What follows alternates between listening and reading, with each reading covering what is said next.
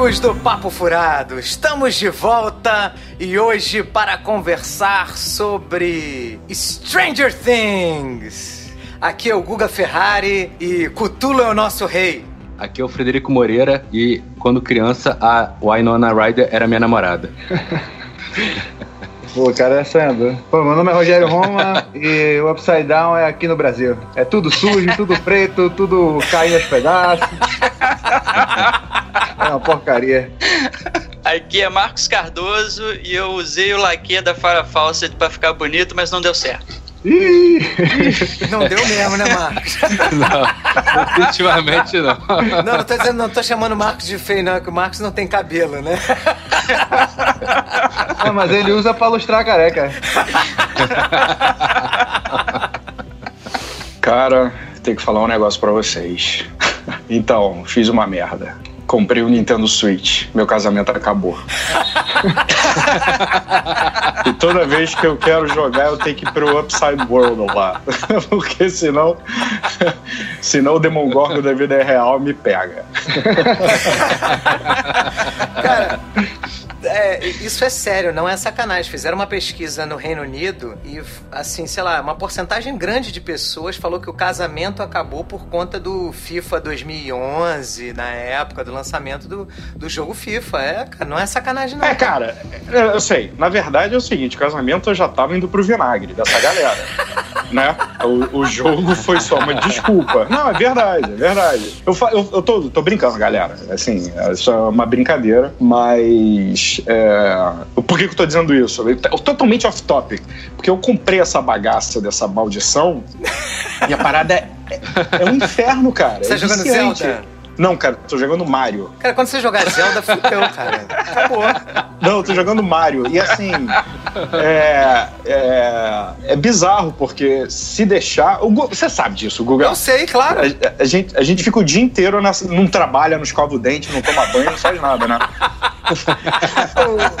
o Ferrari tirou férias pra poder jogar, pô? Eu tirei pois é, férias, é, cara, pra poder jogar videogames. Não, não é sacanagem, eu não tenho, né? Eu não tenho, eu não tenho maturidade pra jogar videogames trabalhando, não tenho. Pois é, e aí eu tô super comedido, assim, tendo que é, jogar, sei lá, meia horinha de manhã ou no final da noite pra, pro, meu, pro, né, pro meu mundo não virar o Stranger Things e a coisa a vinagrar. Mas é isso aí, só off-topic aí, um comentário.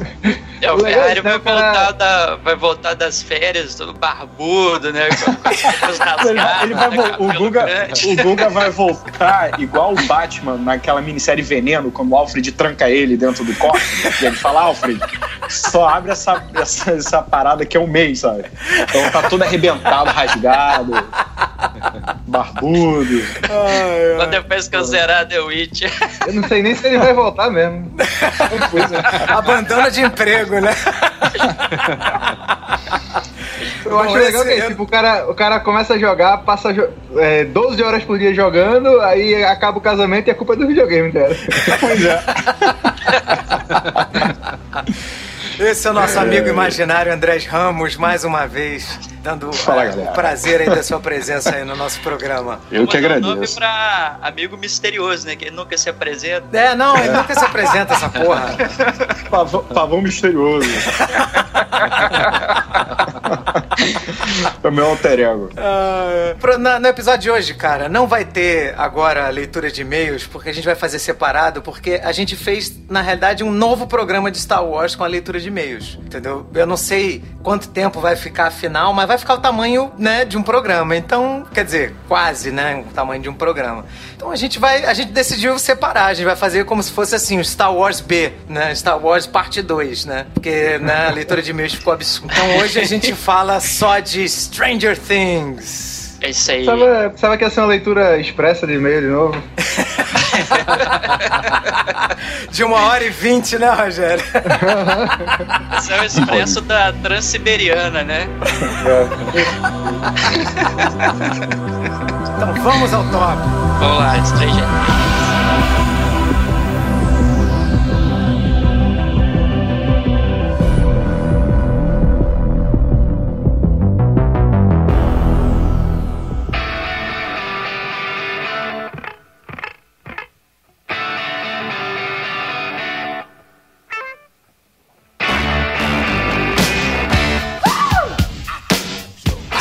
Things, né, cara, é uma, uma série que ela faz uma, uma homenagem aos anos 80, né? A cultura nerd, pop dos anos 80. E, assim, os grandes influenciadores dessa série, né, é o trabalho, né, do Steven Spielberg e do Stephen King, né? São, claro, tem outras referências, mas, assim, o o que é mais forte na, na, na, minissérie que a gente observa é a influência da, do Steven Spielberg através lá da empresa que ele tem, que é a Emblem, né? Que até hoje é um sucesso todos os, os, filmes e séries e coisas produzidas pela Emblem do Steven Spielberg e pelas histórias escritas pelo Stephen King, que também foram várias vezes adaptadas para o cinema, para a TV.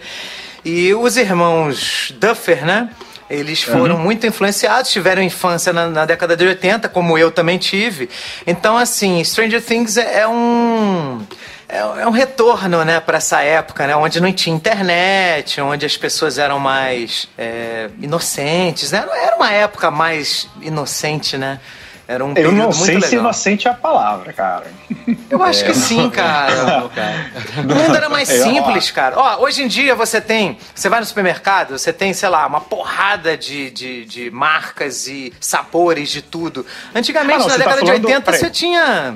O mundo Brasil, era mais inocente, né? O mundo, né? Falando Ih, em termos rapaz, de mundo, né? Eu não sei não, cara. Pega a geopolítica do, do, do, mundo na década de 80, você vai ver que o negócio era complicado. A gente não tinha marca, era no Brasil, cara. Era tipo salsicha Swift, goiabada Sica e leite Parmalat. Você só comia essas três coisas na década de 80. Não é, tinha mas... uma não tinha outra. Não tinha essa variedade, mas nos Estados Unidos tinha, cara. Nos Estados Unidos eles já tinham isso, né? A coisa do. Quando eu falo inocente, é mais em termos de marketing mesmo, tá? Em termos de venda, de mercado, de posicionamento de produto. Você. A gente usava aquele uniformezinho da Adidas pra, pra educação física no colégio e aquilo era barato, cara. Hoje em dia é um absurdo, né? É. Na década de 80 tipo... tinha muita variedade de doença, não era cólera, é, campo.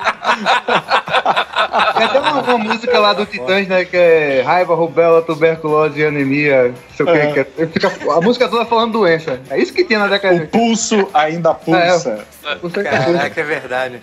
Não, mas eu, eu, eu, eu, falo assim, eu falo isso dessa questão e era, e era uma doença com cólera, raiva, um negócio assim, um nome forte. Hoje em dia é zika, porra, chikungunya.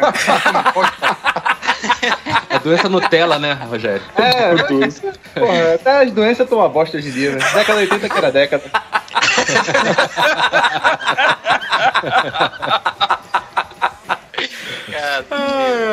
Mas a gente. Eu, eu, acho, eu acho que o década de 80, é, talvez a impressão seja um pouco essa, porque tem uma, uma série de produções ali, principalmente essa, essas produções da, da Emblem, as, as parcerias do Spielberg com o George Lucas, né, o, o Indiana Jones, uh, Goonies, né, e, e, outros filmes similares da época, né, até mesmo o, o spin-off de Star Wars, né, o Caravana da Coragem né, e tudo mais, que eram é, que realmente assim colocavam mais essa coisa da inocência, assim, não eram dramas pesados, né? Eram filmes, digamos assim, infantos juvenis é, que resgatavam, é, como a gente já até comentou no, no, outro episódio, aquela os filmes de aventura, né, do, do Errol Flynn lá da década de 30 e tal.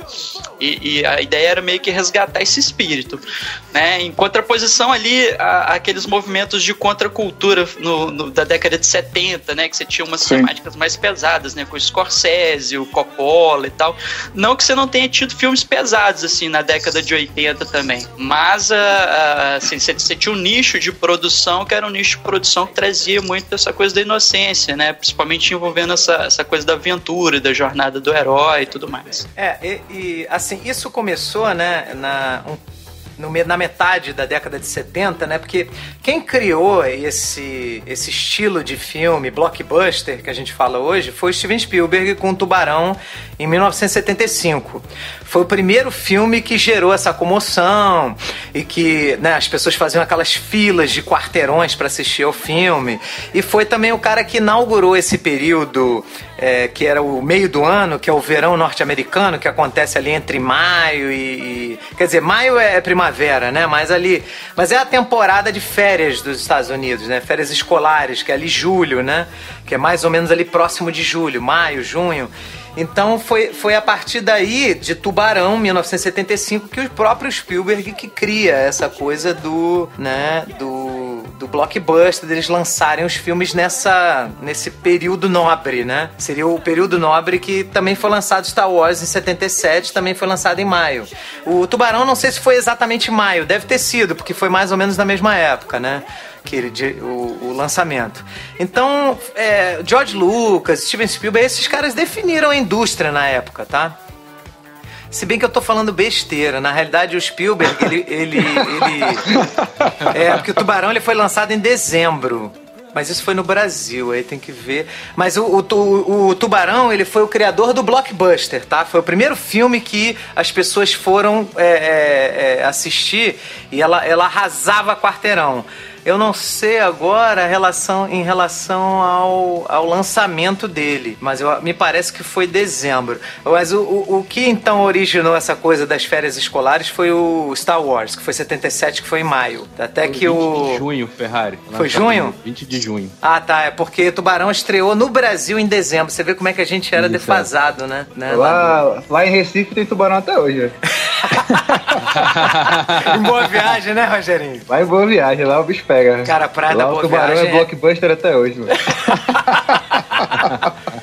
Então é, então, então tava certa a informação. O Tubarão estreou nos Estados Unidos em junho, né? E, e criou-se essa, essa coisa, né? Que no Brasil só estreou em dezembro. Então criou-se essa coisa de você lançar filmes no período de, de do verão norte-americano, né? E também do blockbuster.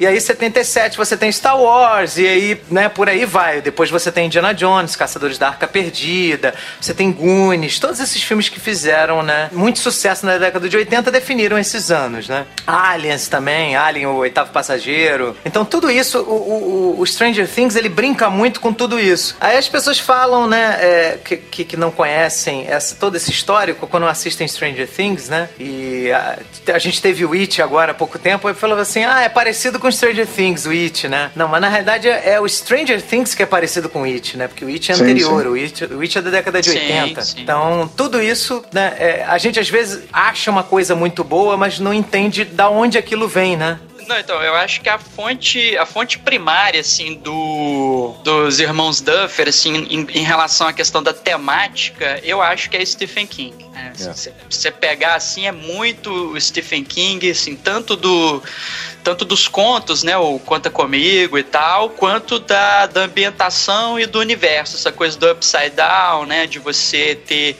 é, um, um uma ameaça sobrenatural, de você ter uma turma de garotos, né, que vai enfrentar essa, essa ameaça e tudo mais, né, que é, que é essa mistura dos anos 80 mesmo, né, de você ter, por um lado, a inocência da, da criança, né, e por outro lado, uma ameaça que é uma ameaça, digamos assim, né, maligna, né, de, de, né, de que representa aqueles medos mais profundos dessas crianças, né, que, que a gente vê muito no It, que a gente vê muito em outras, outras produções do do, Stephen King, né? Ou baseadas nas obras do Stephen King também, né? E, e, a, e aí as referências que vêm em matéria de, uh, digamos assim, fotografia, de, de cenografia, de, né, de interpretação e tudo mais, aí já vem uh, desses outros filmes, né? A gente tem ET, a gente tem o próprio Conta Comigo, né? Assim, tanto na primeira quanto na segunda temporada tem a cena lá nos trilhos do trem que remete diretamente ao, ao Conta Comigo.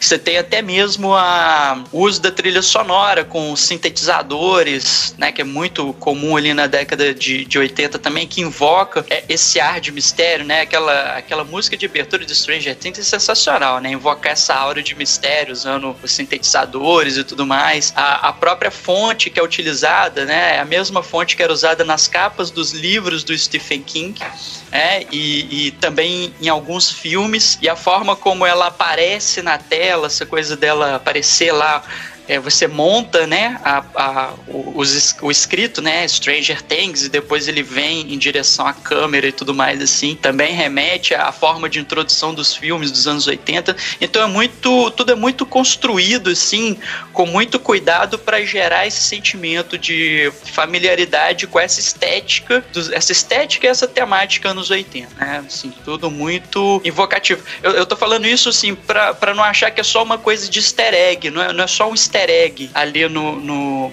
ah, de você citar ET, ou de você citar os meninos jogando RPG, ou de você. Aquilo ali tem uma função, né? Os meninos estão jogando RPG, e aí a ideia de, de interpretar a, a ameaça que está sendo construída é, é, é, baseada no RPG. É, é uma forma deles tentarem entender o que está acontecendo, né? Então, a, do universo a, deles, né? O que isso, é, a Onze fala assim, ah, onde você, né? Onde, é, de onde vem aquela ameaça? E a Onze responde, ah, do, do upside down, né? Do mundo invertido.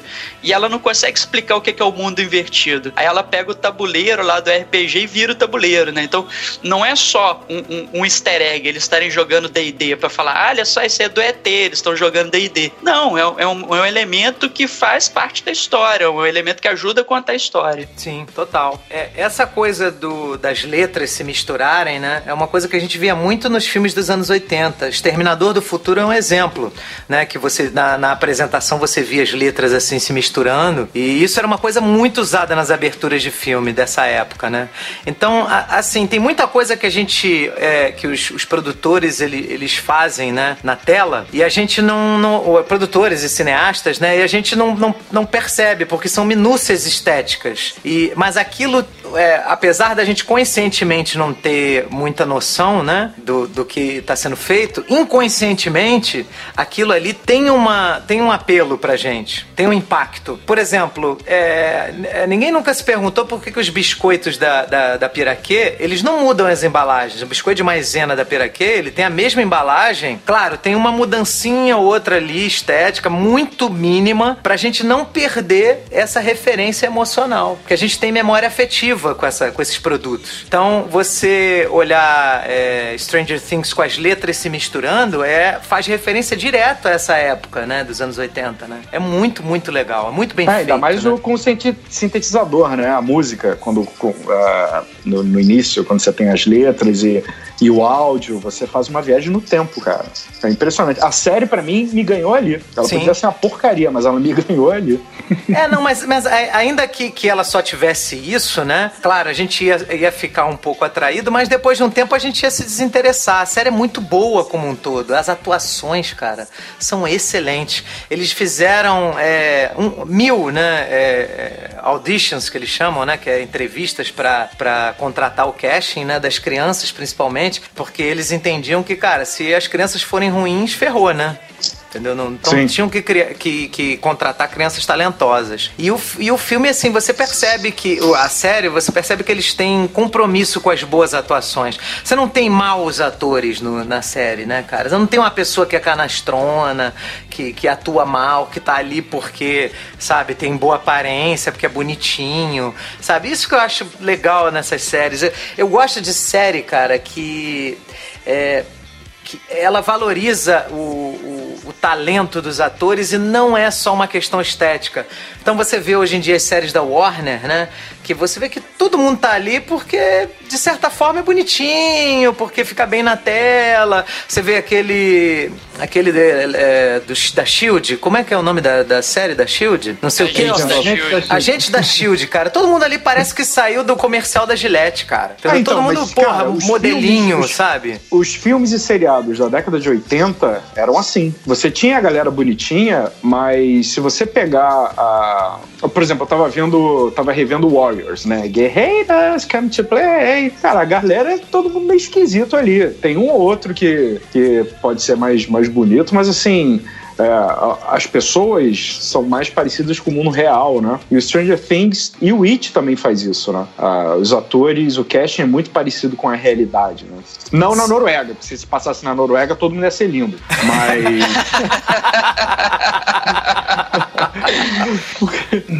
Porque, enfim, mas isso é bacana, cara. Eu acho que isso foi uma boa sacada do, dos diretores e dos é, produtores. Cara, isso a gente vê em Breaking Bad, né, cara? As pessoas são normais, cara. O pessoal não tem abdômen dividido, sabe? Aquele corte de cabelo, porra, milimétrico, sabe? Esse tipo de série não tem muito apelo para mim quando a série é muito assim, muito esteticamente, né? Pessoal com todo mundo Só tem, tem clareamento nos dentes, né? Barrados no Barrados bar, essas merda. É. Porra, é, e, e, por isso que eu gosto muito desse xerife, que é o David Harbour, né? Que é o, o ator que, que, que, interpreta. Cara, o cara, ele começa a, na temporada 1 fudido, em depressão, na merda, acorda tomando remédio, já acorda fumando. Ele já tomando se olha no espelho assim fala assim, que vida de merda que eu tô levando, sabe? Acorda no sofá, a casa dele tudo cheio de copo, de garrafa, que ele tava bebendo para conseguir dormir. Pô, você sabe, cara, então assim, é, o personagem não é atlético, ele, ele, é, ele é forte, mas ele é um cara que tá fora de forma, ele tá barrigudo. É um cara normal, né? É um cara normal, cara. É um cara igual a gente, porra. Não é né, um deus grego, sabe? Porra nenhuma. Então, assim, é um cara. É, é, o que faz a gente também se vincular às obras é a gente se identificar com os personagens, né? E essa identificação, Sim. eu me identifiquei com, com, muito com o xerife dessa, dessa série. Porque ele, ele é meio que. Ele, ele, é o cara que faz o que a gente gostaria de fazer, né, cara? Ele não quer saber de lei de porra nenhuma, ele mete a porrada, ele não quer saber. Cara, ele invade uma, uma instalação do governo, cara, metendo a porrada. Ele... Quem não gostaria de fazer uma porra dessa, né, cara? Porra. É eu, eu, eu, gosto, eu gosto mais da da atitude dele quando ele chega na delegacia, né? Que a mulher, olha, a fulana já te ligou duas vezes, tal, não sei o quê. Aí ele vira e fala assim. As manhãs são para café e contemplação.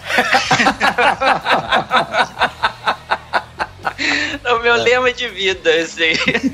É Ferrari. O que eu acho legal você tá falando desse personagem é que você já falou várias vezes que detesta o ator, né?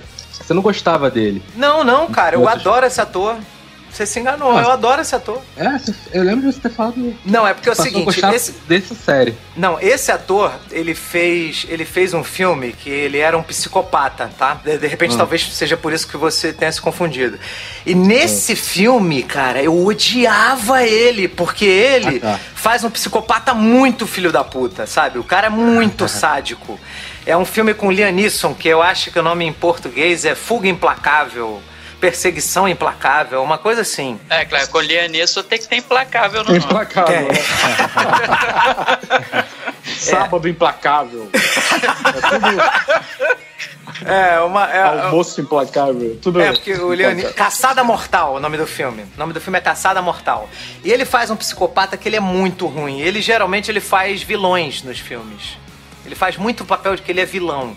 Então você percebe que o cara, ele é um bom ator quando ele desperta em você emoções, assim, né? Fortes. Então você tem filmes, quando ele é Mas mal no filme, você detesta ele. O que, que é?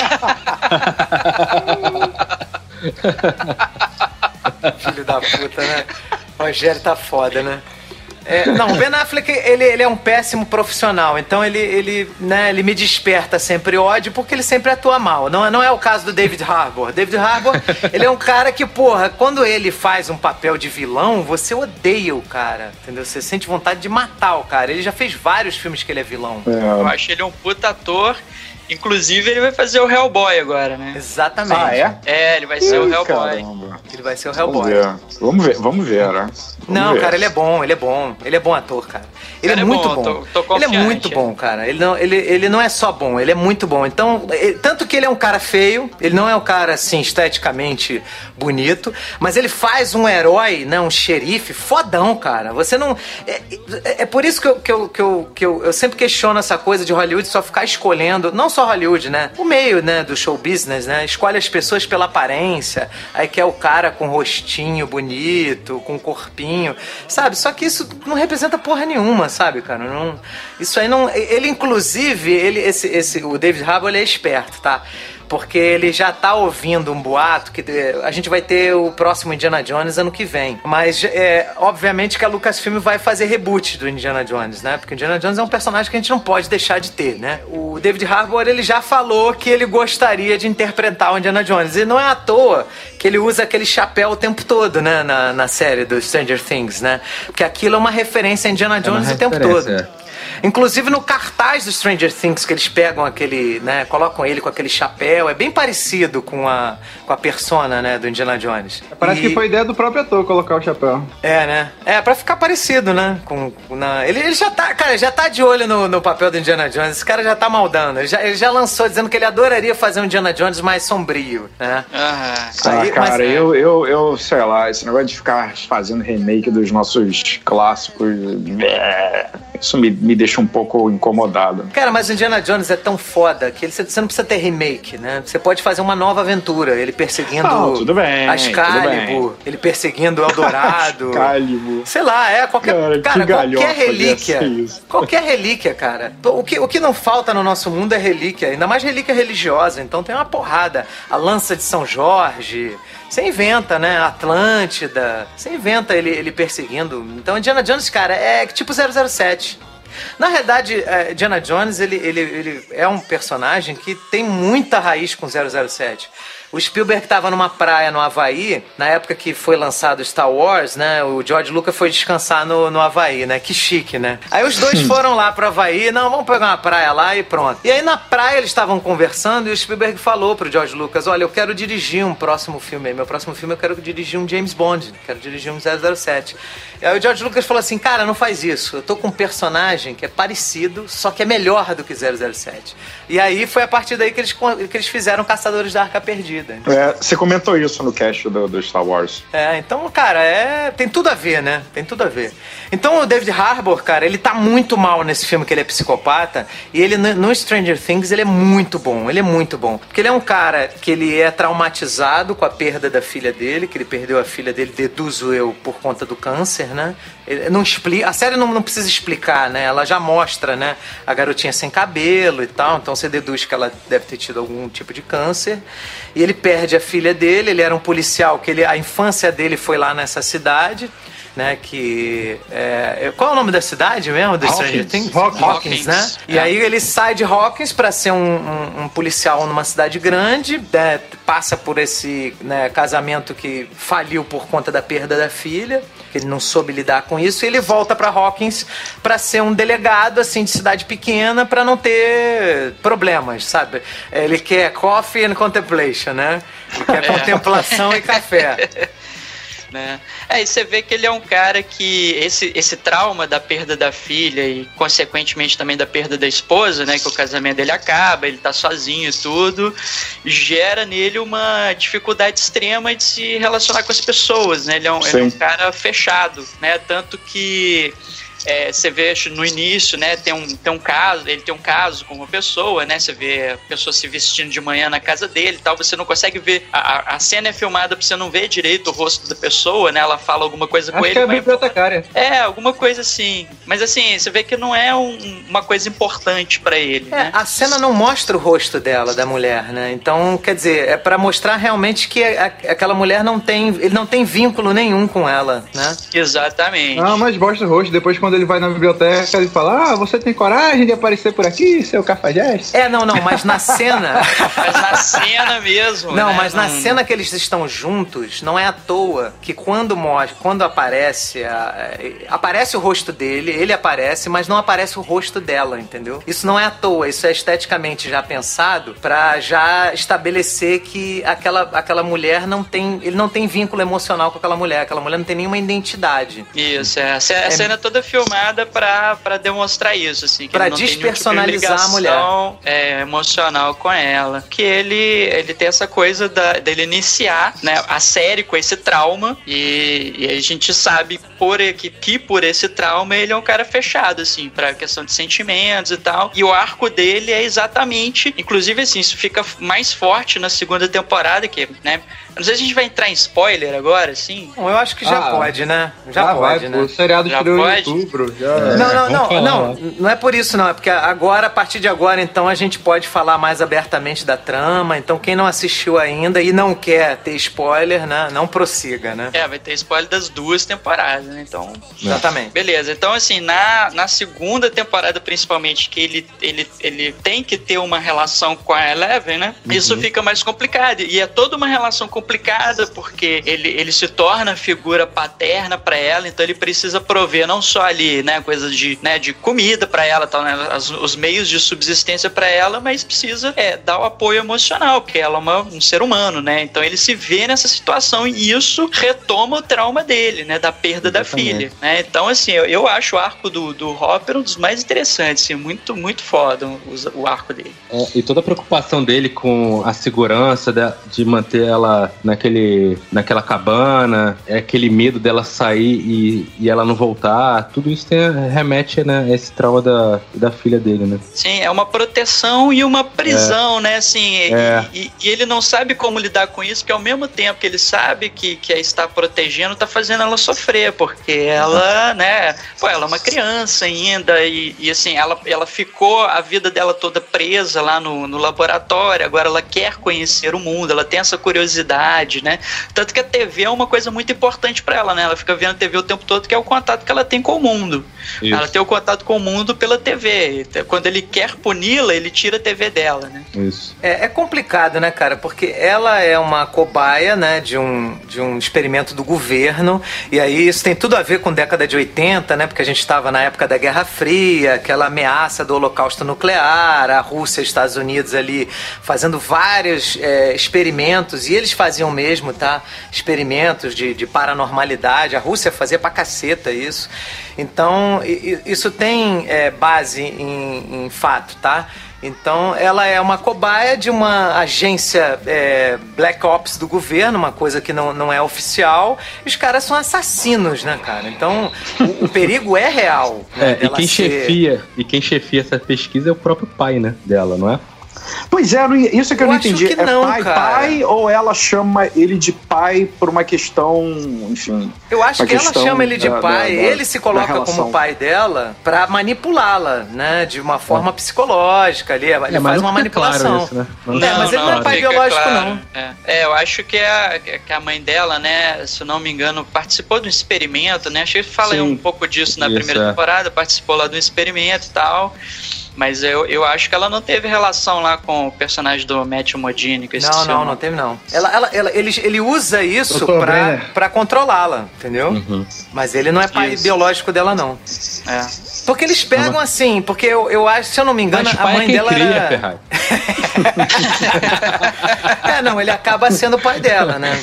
É a referência sim, que ela tem de pai. Tanto que ele, até depois de morto, ela, ele fica assombrando ela, né? A imagem é. dele, a, a, o, a, o impacto que ele teve na vida dela, né? Porque é uma é, pessoa. Embora, embora ele não esteja morto de fato, né? A gente descobre agora na segunda temporada que ele não morreu. É. Eu, eu, eu esqueci essa porra. Ele, ele não eu morreu mesmo? Sério? Eu também. Ele não morreu?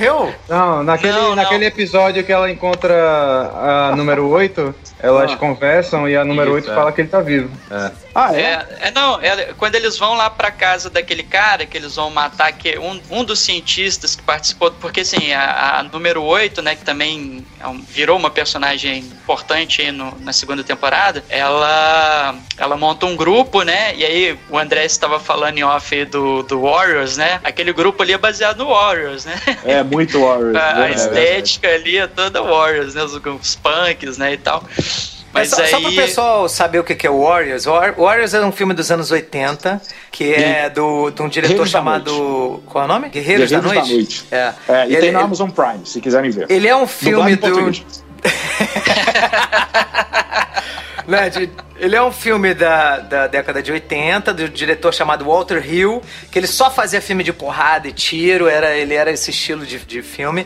E ele se, ele se passa em Nova York, numa época que Nova York era mais complicada, o crime em Nova York era mais alto, foi antes da, da época do, do prefeito, né, Rudolph Giuliani, né, que acertou, deu uma acertada ali na, na segurança de Nova York. E era uma história de uma gangue querendo se movimentar por Nova York para sobreviver no meio da, da madrugada. Então, é, é, cada local que eles passavam, eles estavam fora da, da, do território deles e eles, e eles tinham que passar por vários territórios de várias gangues diferentes para conseguir sobreviver à noite. Então, o filme se passa durante uma noite inteira mostrando uma gangue, que é o nome da gangue é Warriors, né? Tentando sobreviver. E aí, é, é muito, a estética do filme é muito interessante, porque cada gangue tem uma forma de se vestir específica. Uns usam maquiagem, outros usam roupas diferentes. Então, de é um filme bem. É, tem os tem caras personagens que se vestem do, como do, jogadores de beisebol. Então, assim, ó, é, uma, é um filme bem interessante, assim, em termos Cara, de figurino, né? War, pra quem joga videogame, Warriors é um beat'em up. É exatamente isso. Você tem que ir do ponto A ao ponto B e bater em todo, todo mundo, mundo até chegar no final. Beat them up, né? É, Street of Rage style Double Dragon, você vai lá comendo o nego na porrada. É, isso aí mesmo, é verdade, bem isso. Bom, enfim, e aí a essa, porque assim, a, as cobaias do projeto, elas eram classificadas por números, né? Então na primeira temporada a gente conhece só a 11, né, a Eleven, e agora nessa segunda temporada a gente conhece a 8, que é uma outra que, é, que era uma outra lá das cobaias do projeto, que tem poderes diferentes da Eleven, tudo. E aí num dos episódios, ela, é, quer dizer, a, a história da 8 é que ela montou esse grupo meio que para caçar os cientistas que participaram do projeto, né, que seriam os homens maus, né, a Eleven até chama, ah, são os homens maus, né, e aí é, eles caçam e matam os caras, né? Então é uma coisa até mais pesada. E numa dessas, num, num, dos episódios, eles invadem a casa de um desses caras e o cara vira e fala assim: não me mata, não. O Dr. Brenner tá vivo, eu posso levar vocês até ele. Né? Então ali é confirmado, mesmo revelado, que o Dr. Brenner tá vivo e deve voltar aí na, na próxima temporada, aí, de repente. Ah, tá. Né? É porque eu achei que ele tivesse falado aquilo pra é, sobreviver. Tipo, ó, me deixem vivo que eu sei, eu tenho uma informação que vocês precisam. Eu não, eu não levei a sério essa informação. Achei que ele estivesse usando mais como barganha. Não, eu botei fé ali, assim. É, né? É. Bom, é, bom, se for, eu acho maneiro, cara, porque eu acho que o Matthew Modini, porra, ele é um ator maneiro e o personagem é muito bom, né? O personagem dele, né? É, o personagem é legal. Ele realmente acha que ele está fazendo a coisa certa, né, cara? É impressionante, né? É, ele é tipo aqueles caras, né? Tipo, porque assim, o projeto secreto em que eles estão envolvidos é um projeto do governo, né? E o, o, lance deles é, é, digamos assim, na época da Guerra Fria, então é fazer contra inteligência e contra inteligência ali, espionagem, né? Tanto que ele bota a Eleven, né? No, na primeira temporada ele coloca a Eleven num tanque lá de privação sensorial, né? Que é a maneira como ela acessa o, o mundo invertido, né? E através desse mundo, quer dizer, parece que tem um limbo, né? Antes do mundo invertido, acho que tem um limbo, né? Que é, são as cenas em que ela tá ali naquele, uh, naquele espaço que é todo escuro e tem água no chão, né? Como se ela fosse andando ali sobre aquela água. E ele, a missão dela, as missões dela basicamente são: ah, vai lá no, na reunião de cúpula lá do, do, do, do Comitê Central Russo, né? E ela vai e ouve o que, que os caras estão discutindo lá. Ah, vai, agora vai no chinês. Aí vai lá e ouve o que os caras estão discutindo sem eles terem a noção, porque ela tá nesse limbo, né? Ela não tá exatamente no mundo. Ela tá e... se aproveitando de uma fenda interdimensional, né, cara? Que era uma. É uma é uma região, é uma região de interseção entre a nossa dimensão e a dimensão do mundo inverso, né? O mundo invertido, Isso. né? E, e, são essas incursões que causam a brecha, né? Que, que causam a brecha que, que liga o mundo invertido ao nosso mundo. E aí começa a dar merda porque essa criatura desse mundo invertido escapa para nossa. É, quer dizer, é, começa a ter acesso à nossa realidade. Ele vai e vem, né? Que é a criatura que depois os, os garotos vão chamar de Demogorgon, inspirados no DD, né? No, no monstro do DD que tem o mesmo nome. E, e, essa coisa, né, cara, de, dos garotos usar. As crianças, cara, é, é um caso à parte, né? Em Stranger Things, né, cara? Elas são ótimas, né, cara? São os atores assim que, porra, eles são sensacionais. São sensacionais. São, são. E tem, e tem, muito bom. E tem uma coisa interessante também que cada um, cada criança, pelo menos eu entendi assim, né? Eu me senti assim. É, representa um momento da nossa infância representa uma é, parte da nossa infância. Tem, tem vezes que você é um pouco mais ousado, é, você tem a coisa da, da, do garoto que se apaixona pela menina que não é correspondido, na segunda temporada isso mostra. É, você tem a coisa do, do, do ciúmes, né? Da, todas as relações entre as, entre as crianças são coisas que a gente passou quando era criança e acho que até hoje passa, né? Isso não é da, da década de 80. Então, o casting faz isso muito bem. A dinâmica entre eles é muito boa, né? A, rela a relação de trabalho. Eu adorei, cara. Eu adorei aqueles né? moleques. Tanto que meu avatar no, no WhatsApp é o, é o, cara, o garotinho do boneco, eu esqueci o Justin. Dustin. É o Dustin. Caraca, ele é genial, cara. Não marra aquele moleque. É, é o, é, o, personagem que eu também mais me identifico. De, é, talvez eu tenha. Eu me identifico porque ele é o gordinho, né? E eu era o gordinho, é, então, né? Nós, sem nós. pescoço, né? em forma de empada, né? Pescoço de empada, cabelo pedra pome. A gente era uma dupla de super-herói, cara. Se a gente fosse. Cara, e o meu cabelo criar. era igual o dele mesmo, cara. Que minha mãe queria que meu cabelo ficasse pro lado. Só que eu sempre tive cabelo crespo, cara. Imagina um cabelo crespo pro lado, cara. Ridículo, cara, né, meu irmão? Pelo menos a da sua mãe não cortar o seu cabelo igual uma samambaia. Que o meu cresci tipo uma samambaia. Aí ela aí me levava no, no barbeiro, aí ela parava o lado e virava um capacetão. Eu tinha um capacete. Cara, tem umas fotos minhas, falei, não é possível que isso, que isso é minha cabeça, cara. Minha cabeça não podia ser tão grande. Era o meu cabelo, cara. Era um capacetão. Cara, a estética da década de 80 era estranha, cara. É. Cara, foda. Quem, quem, nunca teve um mullet, né? Porra. Porra, vocês. Vocês deviam ser umas crianças muito feias, viu, velho? Cara, você não tem noção. Eu não sofri muito com isso, mas, porra, o meu irmão, ele tinha. Ele, né, um, um dia eu já tive cabelo, tá? Eu não nasci careca. Não, todo Mas mundo nasce careca. Não. É verdade. É verdade, é verdade. Quer dizer, eu cheguei a desenvolver cabelo, não permaneci careca após o nascimento. Mas se eu... e o meu irmão, ele tem um cabelo um pouco mais claro que o meu, assim, meio naquele tom do MacGyver, sabe? Aham. Uhum. E minha mãe, e minha mãe, e a minha mãe acho que olhou para ele olhou pro seriado MacGyver, olhou pro meu irmão de novo e falou assim: Porra, teu cabelo vai ficar muito massa se for igual do MacGyver, cara. cara, meu irmão sofreu, ele ficou anos, cara, com aquele mullet do MacGyver, cara. Cabelo, cabelo redneck dos americanos, né? Total. Caraca, cara. É, gente, eu, eu, posso pedir, cara, danos morais. Eu posso.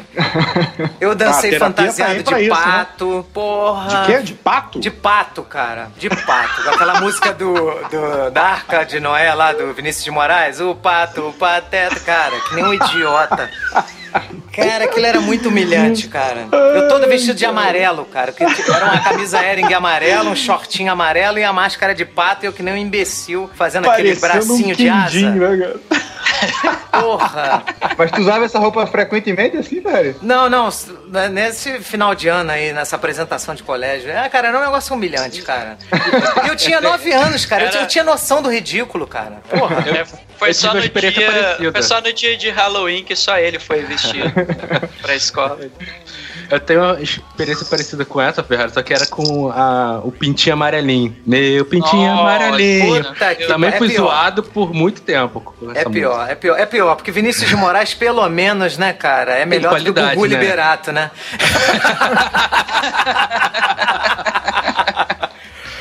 Uh, bom, então, é, essa volta toda é pra gente falar que as crianças são ótimas, né? e eu acho, eu acho muito interessante eles, eles usarem né, Dungeons and Dragons, que é, Dungeons and Dragons é um jogo né, de, de tabuleiro, de RPG, que é role tabuleiro, seu louco? É RPG, Sim. cara. Começou, Sim, mas, é- bom, mas tecnicamente né? começou, tudo começou com jogos de tabuleiro. Sim. Mas é, é, o foco é o, o RPG, é o role playing game, né? O jogo de atuação. Tabuleiro vem depois como complemento para complemento, né? Bom, e é esse jogo do role playing game aqui no Brasil, né? É, as pessoas que, que conhecem conheciam porque importavam, né? Compravam de Portugal, português de Portugal, compravam dos Estados Unidos. Mas aqui no Brasil o que a gente conhece muito é o desenho que foi baseado, né? Dessa, dessa mesma empresa que é o Caverna do Dragão, que é, Caverna do Dragão é Dungeons and Dragons em inglês, por isso que o, o que eles jogam, né? No, no Stranger Things é Dungeons and Dragons, né? É. Cara, e... deixa eu só comentar fazer uma, uma, contar uma história rapidinho sobre RPG. RPG, é, como você já falou, é sigla de Role Playing Game, né? É RPG. E aí na década de 90, que o RPG, eu tive contato Cara, foi final da década de 80, 87, 88, por aí. E efetivamente eu só comecei a jogar porque os livros a gente comprava numa, numa livraria muito legal no Rio chamado Malas Artes, que eles importavam. Então, só tinha lá no começo. E aí era, era uma coisa muito seleta, alguém tinha um livro, ia para casa jogar, enfim.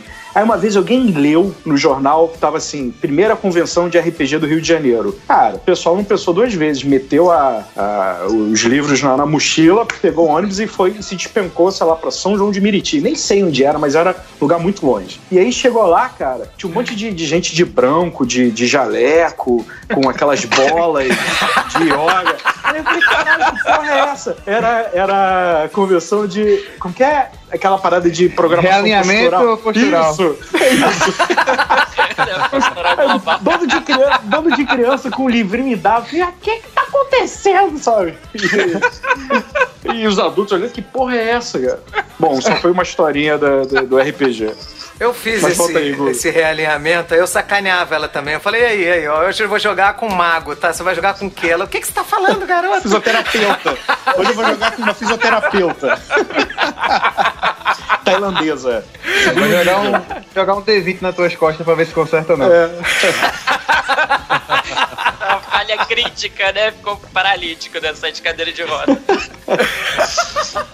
Mas então é muito interessante eles explicarem essas ameaças da, do mundo invertido com, com o livro de que é o bestiário, né, do D&D. Bestiário é o livro de criaturas, né, do Monster Manual, que é o manual dos monstros. Isso. Porque cara, é, existe uma teoria de que tudo que a gente inventa, que a gente cria, seja na fantasia, ficção científica, ela tem base em alguma coisa da realidade. Até eles falam que todos esses monstros da mitologia, né, lobisomem, vampiro, tudo todas essas criaturas, elas são uma forma da gente lidar com o lado ruim do ser humano, que as pessoas têm dificuldade de, de, de, de humanizar, de entender. Porque assim, é mais fácil você dizer que existe um vampiro ou um lobisomem do que você aceitar que um ser humano tem uma capacidade de esquartejar pessoas, de torturar, de, né, de um psicopata, né? Assim, que são atos assim brutais, né? Então é, é muito interessante eles usarem os monstros do manual de monstros do, do Dungeons and Dragons como analogia ao que eles estão vendo né, na, na, lá no, nesse universo. Então o Demogorgon não é o Demogorgon, mas é um bicho que se comporta como o Demogorgon do manual lá de, do D&D. E é engraçado que o Hopper sempre fala assim, porra, mas esse livro aí é livro de criança, livro de jogo, porra. Por que, que vocês estão lendo esse negócio? Pô, mas mas eles, faz eles sentido, né? Ali, é, eles fazem ali analogias para tentar entender o que que tá né? Exatamente. Tanto que, o, tanto que acho que agora na segunda temporada eles dão até uma zoada nisso, né? Que eles falam lá do... Do Mind, Mind Flyer. Mind, do Mind Flyer, né? Que é o... Como é que, é? Como é que ficou a tradução? Não, não lembro a tradução. Eles não. falam Mind Flyer mesmo, mas eu acho que é devorador de mentes, né? Ou é, então esfolador isso, é. de na, mentes. Na legenda tem lá a tradução, eu esqueci qual que é. Eu acho que é mas, devorador enfim, de mentes. Deve ser. E aí o... É, é, eu não, mas isso é... esfolador, né? Esfolador de mente, algo assim. Que eu... Esfolador de mente, seria traduzido. Cara, esfol... esfolador é bom, hein? Eu não me lembrava é. Não, esfolador é, a, tra... é a tradução literal, né? Mas literal, eu acho que no, é. na Netflix eles colocaram devorador de mente. Devorador, é. E aí o... E, e aí tem uma hora... É. E aí tem uma hora que o Hopper vira e fala assim, oh, mas o mas que, que mais que diz aí desse cara e tal? Aí os moleques olham pra ele, não, cara, isso é só uma analogia que a gente tá fazendo. Esse livro aqui é de mentira. É, o Dustin ele fala, eu esperava que a gente tivesse apoio do exército. Porque ele fala, como é que a gente vai lutar contra esse cara? Jogando bola de fogo? É, Cara, o Dante é muito bom, né? E o Mind, o Mind Flayer, né? Ele é um personagem que. Foi. Né, ele já é uma homenagem a um monstro, né? Que ficou conhecido, até, porque, até por isso que eu brinquei, né? Na minha frase inicial do Cthulhu, que é do HP Lovecraft, né? Que o Cthulhu é um monstro é, interdimensional, é, que, que tem uma, uma idade avançadíssima, a gente não sabe quantos milhares de anos ele tem, mas é uma criatura assim que se você só o fato, o simples fato de você olhar para ela já faz com que você enlouqueça, de tanto que ela é, é um cara assim, é uma, uma, uma entidade poderosíssima, interdimensional e cósmica. É que a mente humana não consegue compreender, então assim, ao vislumbrar, né, um ter um vislumbre, né, do, ou dessa dimensão, ou do, do Cthulhu, né, que seriam né, esses seres né, eternos, ancestrais e tal. Uhum. É, E aí não, não consegue compreender e fica louco, né? Assim, tanto os contos do, do HP Lovecraft normalmente terminam com os personagens ficando malucos, né? Ninguém, ninguém se safa, né? Passa ileso num conto do Lovecraft. É, se você não morre, né? Você fica louco. E aí o, esse Mind Flayer é uma homenagem ao Lovecraft, que também foi homenageado pelo Stephen King, não é à toa que ele tá em Stranger Things, né? E porque o, o, o Stephen King coloca também a ameaça do It no final do filme como uma uhum. aranha telepática, né? Mas aquilo é o que a gente consegue, o que a mente humana consegue interpretar que é uma aranha. Mas na verdade não é uma aranha, é uma criatura, né, antiquíssima, né? No caso chegou é, no planeta aquilo, Terra. Aquilo ali é totalmente Lovecraftiano, né? O, o It, né, a, a figura, a, a, essência do It, né, é totalmente Lovecraftiano. Exatamente. Aí parece uma coisa ridícula quando a gente olha assim, pô, uma aranha. Mas não, é porque você quando olha é, é uma forma tão diferente de todo o seu referencial que vo, a, o que você consegue enxergar ali é um aracnídeo, mas não é uma aranha, né? Então é mais ou menos como se você estivesse vendo uma cor que você nunca viu pela primeira vez. Exatamente. Você não tem referência daquilo, você vai tentar associar aquela cor a a algo que minimamente faça sentido para você. Sim, sim. E aí o Mind Flayer é isso, né? É um personagem estilo, né, Lovecraft, né? E é Agora, muito legal ele já forma como chamando ele, ele né? de monstro de sombras, né? Monstro que ele a, a, a, a, forma como ele se apresenta assim, digamos fisicamente, a imagem que ele projeta é de um monstro de sombras, né? Que ele é feito todo de fumaça ali, sombra, né? Fumaça escura, né?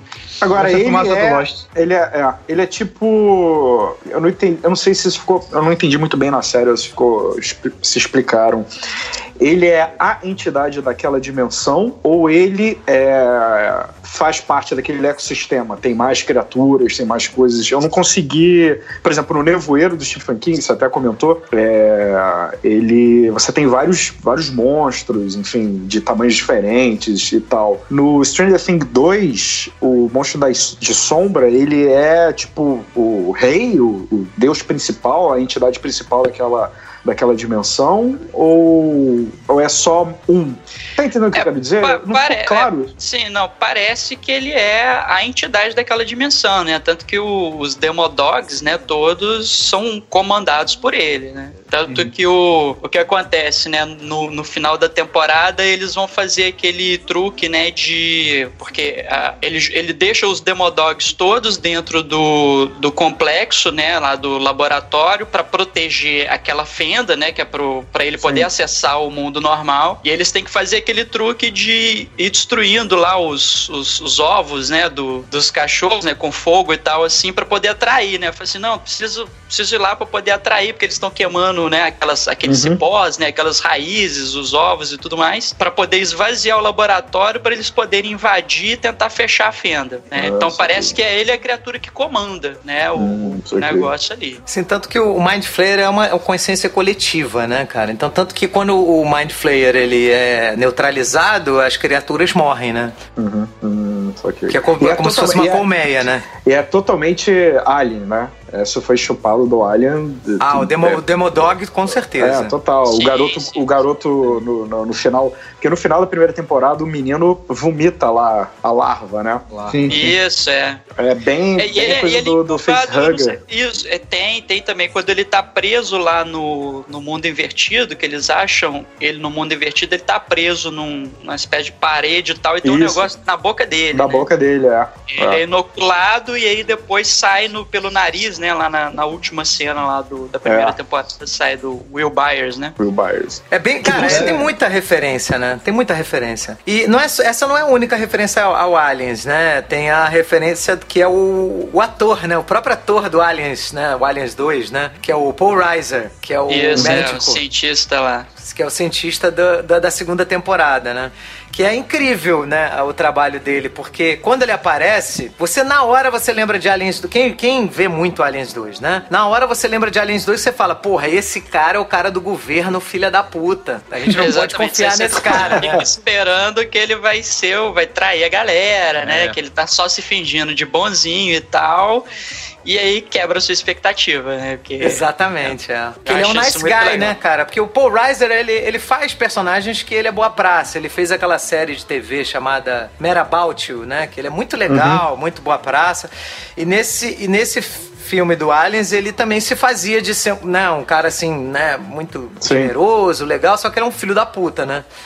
E aí ele mesmo, na entrevista, né, ele fala, né, que ó, vocês me contrataram porque vocês sabiam, né? Porque Aliens 2, né, eu fiz mais ou menos um papel e eles queriam quebrar a expectativa na segunda temporada de Stranger Things. Muito legal, cara, a escalação dele. É, na Muito hora legal. que os outros cientistas dão lá a ideia, né, pô, vamos deixar o garoto morrer porque ele é o Link, né? E aí resolve o problema. Aí você, assim, eu não vou sacrificar um garoto, né, por conta disso e tal, não sei o que.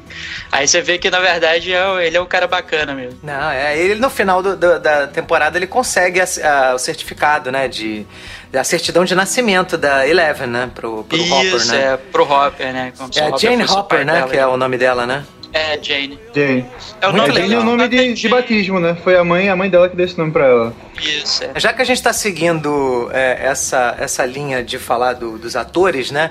Tem um outro ator que é convidado, que também é um ator que é muito festejado pelo muito mundo nerd, né? Que é o Sean Austin, né? Ah, é. Que é o cara Sim. que fez o fez o, o Senhor dos Anéis, né? E, Goonies fez Goonies uhum. também. E, e, e, ele, ele até se surpreendeu, porque ele falou, pô, eu fiz Goonies, né? Em princípio, não sei se vocês iam querer me contratar, né? Porque. Mas ele faz um papel muito maneiro, né, cara, na, na, na temporada. Sim, sim. Ele é, um é, nerd que, que venceu, né? Que deu certo, né? É, é, nerd, é, é, um, é um nerd de outra geração, né, ali. Porque uhum. você tem os molequinhos que eles são nerds, né? E é engraçado, né? Porque a, a, a pare, né, dos meninos, né, o grupo, né, dos meninos, lembra muito o Losers Club, né, do, do It, uhum. né, e, assim, mas é uma coisa comum, né, no, no, nos filmes da década de 80, né, você tem essa turma de garotos e tal, e o, o caraca, eu ia chamar ele de Sam, né, o Bob. é o Bob, né, o, o, porque o Sam Wise, né, do Senhor dos Anéis, né. É, o, e o Bob é esse cara que vem de uma outra geração, né, mas que também, pô, mó nerdão, mexe com eletrônica, né, conhece, conhece linguagem de programação programação, é, gosta de resolver quebra-cabeças, né? Então, tanto que é ele que descobre que os desenhos do, do Will são, né, são um mapa, né, para poder descobrir onde é que tá o Hopper e tudo mais. E, né, enfim, eu, eu acho ele um personagem muito legal. E ele é aquele cara, assim, que você desconfia dele em princípio, né? Até o, o, o, Will e o irmão dele, né? Pô, esse cara nada a ver, né? Minha mãe tá com esse cara, né? Porque ele tem um envolvimento lá com a, com a mãe deles, né? Com a personagem uhum. da Winona Ryder. E porque ele tem um gosto muito diferente, né? É muito engraçado que os moleques às vezes comentam, né? Ah, que, quem escolheria é, ver esse filme? Aí ele vai direto naquele filme, pega, pô, esse filme, que massa, vamos assistir, né? ele é o oposto dos moleques, né? Mas depois ele, ele se mostra um cara muito gente boa, né? Um cara, um cara importante, que tá ali preocupado ali com, com os meninos e tal, que, que faz bem pra, né, pra é personagem. Ele, ele, ele dá o conselho que fode tudo, né? Ele manda lá, ah, enfrenta seus medos, quando o cara vier, você é. chega lá e diz, some daqui, some daqui, pô, aí o menino é vai... Uma, é uma bola fora dele, mas obviamente ele tava achando que era tudo sonho, né, do Will, é. assim, não tinha uhum. consciência cara, de que aquilo ali era real, né? Cara, o conselho que ele dá pro Will é perfeito, cara, é perfeito pra, pra vida real, só não é perfeito pra quando você vai lutar contra o Cthulhu, né? É.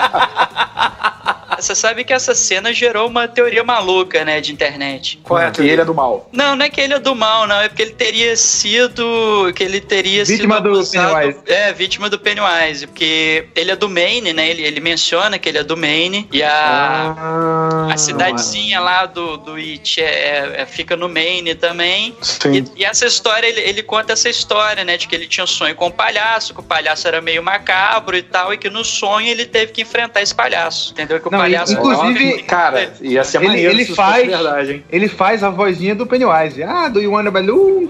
É, ele fala, né? É, ele fala. Que maneiro, né, cara? George. É. Engraçado que no início, no início do, da segunda temporada, eu fiquei desconfiado desse personagem. Eu fiquei assim, será que esse cara não tá namorando a mãe eu da, também. do menino eu só também. pra ficar. Só pra comer o menino?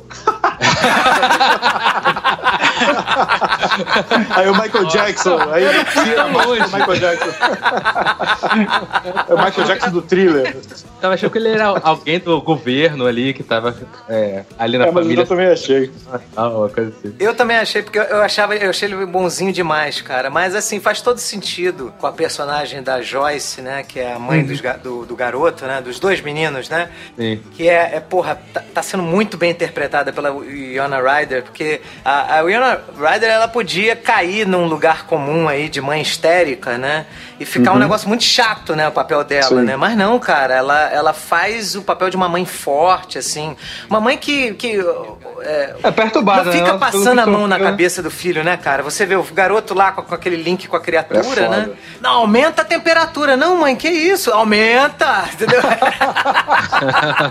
porque não. Pô, é incrível o papel dela, porque ela é uma mãe. Ela é uma mãe, uma mulher forte. É, é, é claro que ela, numa situação dessa, é, qualquer mãe ia ficar nervosa, mas ela não cai nesse lugar comum de histeria, né? De, de donzela em perigo, ai meu Deus. Não, ela é, ela é ativa no papel, né? Ela, ela é, efetivamente salva o filho, né? Nas, uhum. nas duas temporadas, né? Ela é, a, sim, a Iwana Ryder tá fazendo um trabalho muito bom nesse, nesse, nessa série. Muito boa mesmo. É, ela, ela é ativa na, na, na solução do, do, problema do filho, né? Ela fica desesperada, claro, mas ela não, não para de agir, né? Ela tenta Não, de não, ela, ela não desiste. Ela ficou é. obcecada, é. né? Em salvar o Will, né? Quando o Will tá desaparecido lá no, no, no mundo invertido e tudo.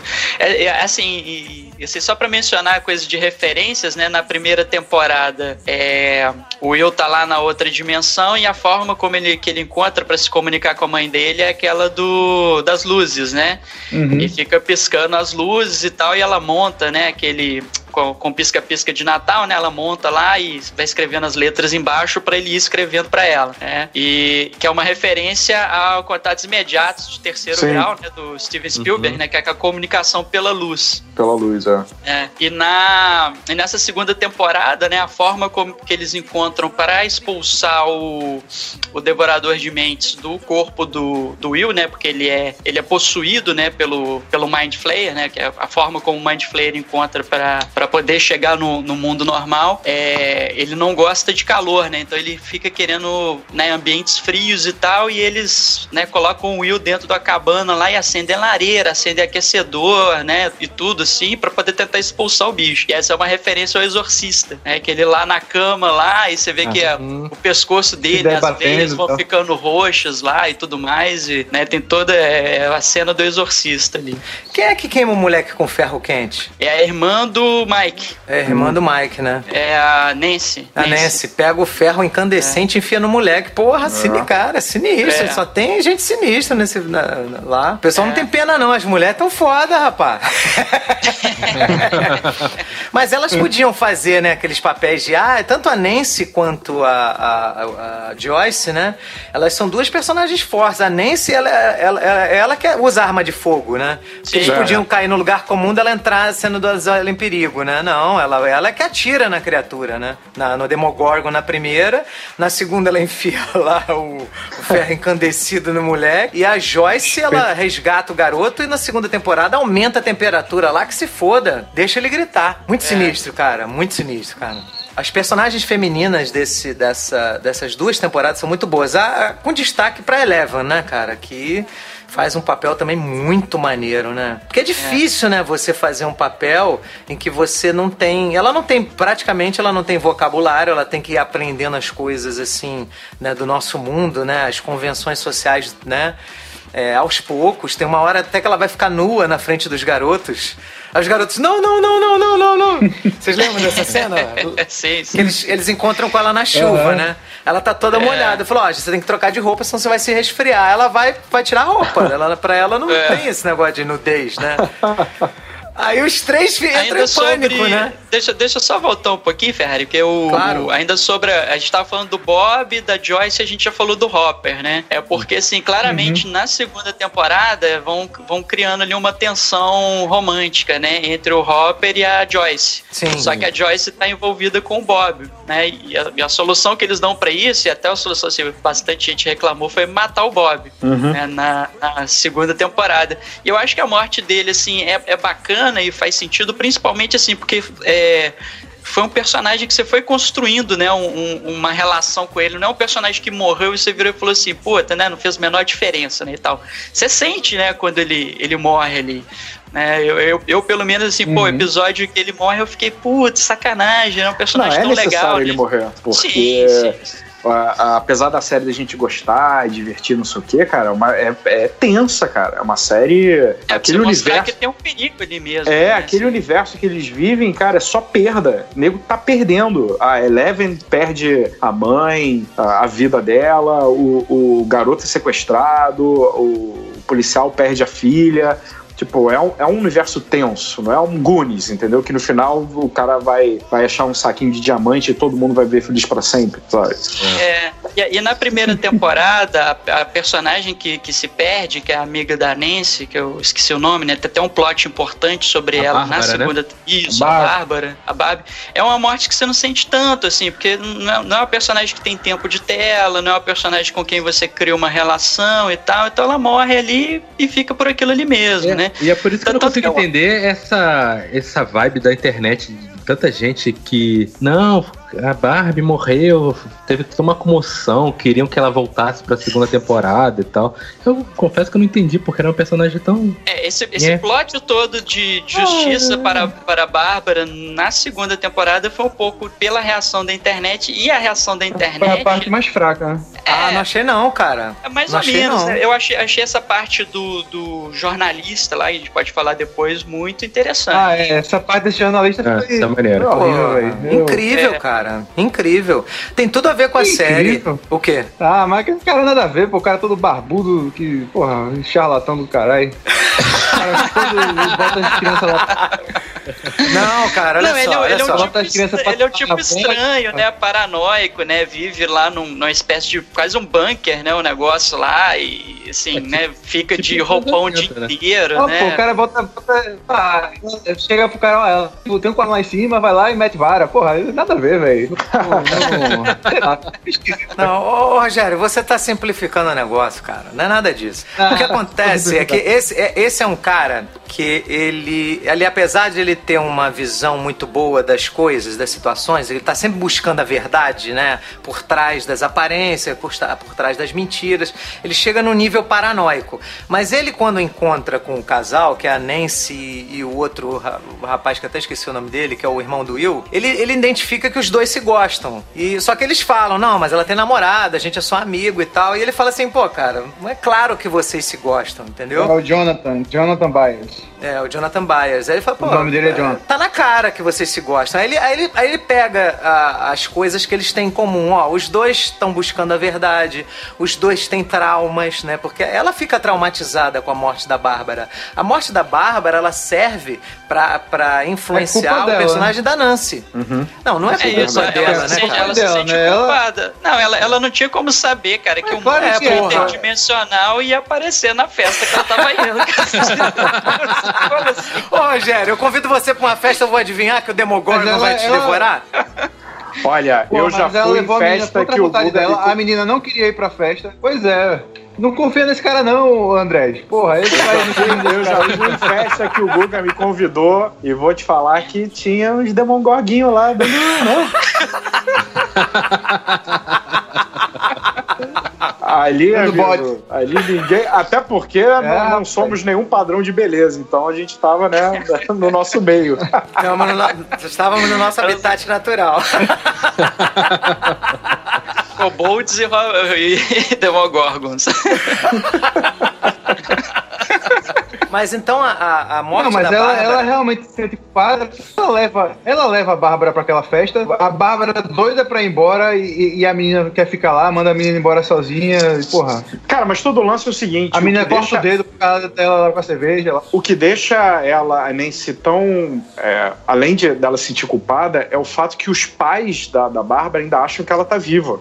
Isso, é, ficam procurando. Tanto que ela, eles contratam Pô, o jornalista pra casa, poder né? encontrá-la, né? Pois é, isso causa uma, uma, angústia nela profunda. Ela, ela se sente, além dela se sentir culpada, ela ainda tá angustiada porque ela sabe da verdade. Depois que ela, ela, ela entende lá o, o mundo invertido e passa por toda por todo o processo, ela, ela entendeu, falou, cara, ela morreu, né? Ela, ela já tinha visto a Bárbara morta, não é isso? Acho que ela vê a Bárbara é, morta. Sim, no, ela, ela sabe que a, que a menina morreu. Então, é. ela, ela, ela, assim, ela poderia falar pros pais, mas ela teria que dizer que a culpa, em parte, é dela sabe? Não é, a culpa não é dela, mas ela acha que é. É complicado. É, é legal, cara. Essa, esse também é acho, é bacana nela. Eu gosto. Não, e é isso que faz ela parar de, de namorar o Steve, porque o que, que é o Steve, né? O Steve é um cara que é aquele, né, é playboyzinho lá do colégio, é o, é o rei do baile, né? É, é o, popular. cara popular.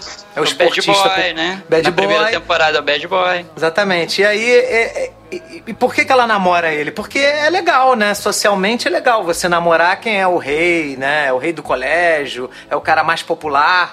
Mas só que aquilo ali não tem substância, né? Não tem. Tanto que ela fala, é tudo, sabe? É tudo mentira, é tudo bullshit, né? Não tem uma, uma, uma palavra literal pro bullshit, né? É, é balela, né? Então, Besteira, babaquice. É tudo babaquice porque, assim, é, ela é obrigada a viver de um jeito, né, por ela mesma, ela que se, se impõe isso, de um jeito que é artificial, que é mentiroso. E a, a morte da Bárbara, ela ter que ficar dizendo que a Bárbara, né, encobrir esse mistério para os pais dela, da, da, da Bárbara, né, é, é uma coisa que, que começa a interferir na, na qualidade de vida dela. Ela começa a não aceitar mais aquilo. E o Steve fala: não, não, deixa quieto, não fala nada. Enquanto que o Jonathan quer descobrir a verdade. O Jonathan quer Sim. ir lá. Então, assim, ela começa a se identificar muito mais com o Jonathan do que com o Steve. Por Steve. isso que ela troca o, o o, Steve pelo Jonathan. Então é para isso que a Bárbara serve, para você ter um arco de, de amadurecimento da Nancy. Sim. É, a morte da Bárbara, ela atende a isso. E também atende a esse personagem do cara barbudão, né? Do, do te, teoria de conspiração. Ele também é incrível, cara, porque ele é um cara que quer melhorar o mundo. Ele fala várias coisas legais. Ele fala assim, pô, as pessoas não querem saber o que tem por detrás da cortina. Elas estão confortáveis com a cortina.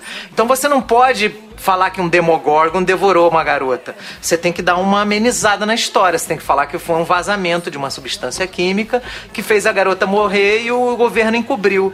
E foi dessa forma que eles conseguiram fazer com que o governo saísse lá daquele prédio lá da cidade de Hawkins. Uhum. Sim, então, sim. pô, é, é, super importante o, o, a morte da Bárbara para a segunda temporada, inclusive, né? É, é, é o que muito, move muito todo legal. esse núcleo é a morte da Bárbara. Exatamente, é muito maneiro. E aí você tem também o, o, Steve, né? Que é um personagem que na primeira temporada era um babaca, era um cara que era bully, né? Um cara sacana, filho da puta. Não, mas que você vê que. Não, ele só era.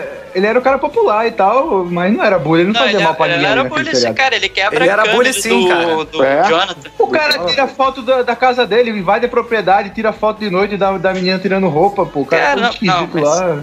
Peraí, peraí, peraí, peraí, calma, se, calma. O cara, se o cara tirasse foto do pelado e, e fosse pelado, não ia dar, quebrar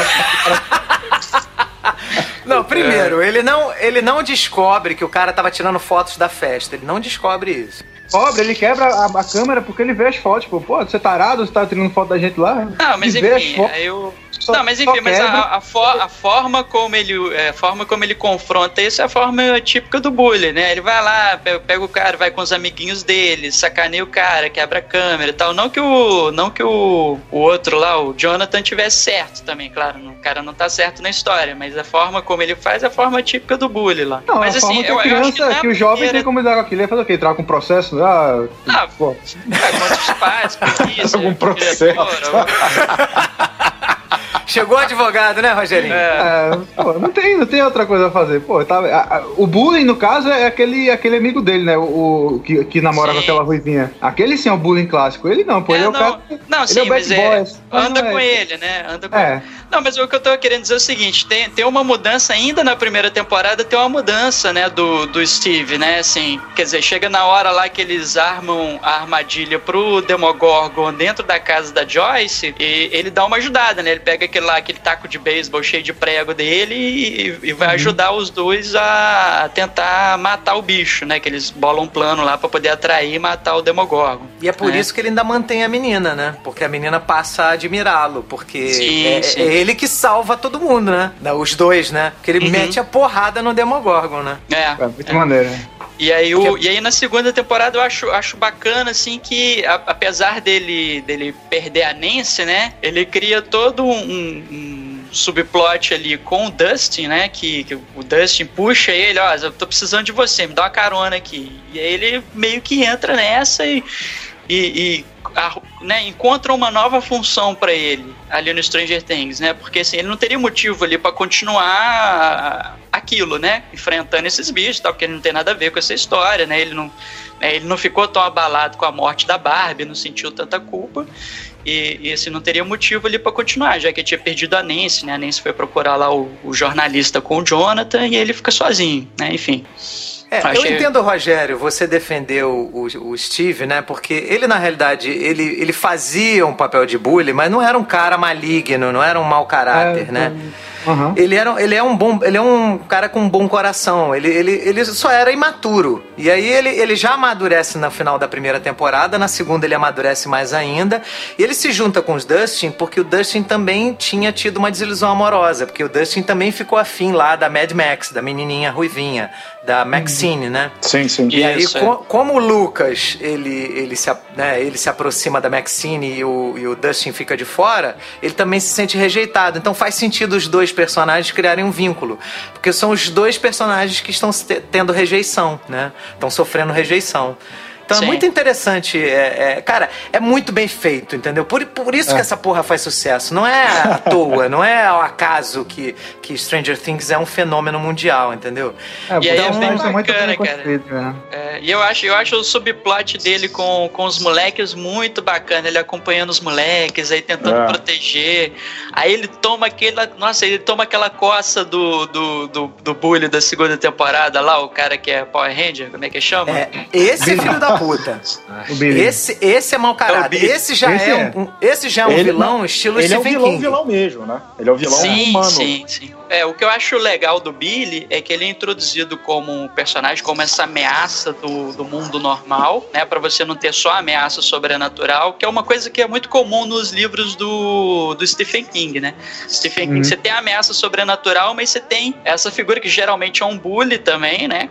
No mundo real que, que vai é, é, ser essa ameaça, digamos assim, do, do mundo normal mesmo, né? Não é uma ameaça sobrenatural. E eles têm o cuidado, os irmãos Duffer, eles têm o cuidado também de, digamos assim, de explicar né, como foi construída essa, essa personalidade, por que, que esse cara é desse jeito, né? Quer dizer, não é um, não é um cara que tá cheio de ódio é, é, toa, né? simplesmente, né? É claro que não justifica a atitude dele, mas você descobre lá naquele episódio que provavelmente vem do abuso que ele sofre do pai, né? Esse, esse ódio que, todo que tem dentro dele vem do abuso que ele sofre do pai, né? Que é um cara violento também. É que é toda, todo, todo psicopata, né? Ele não é psicopata à toa. Ele, ele muito provavelmente ele sofreu abuso abuso na infância para ser do jeito que ele é, entendeu?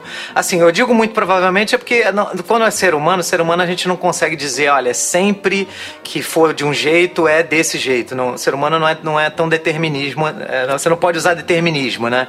Mas de uma forma geral, para o cara ser psicopata, ele precisa ter sofrido uma infância bem complicada, com muito abuso moral. No caso, ele tem, né? É abuso físico e, e, moral, né? Isso, do pai. é do pai dele. É. E, e, esse ator é muito bom também, né, cara? Que faz o Billy, né? Sim, bom ator. Bom ator. Agora, ele foi Power Ranger, é isso mesmo? É. Foi, no o... filme, esse é. filme novo, ele era o Power Ranger vermelho. É. Caraca, cara. Ai, cara.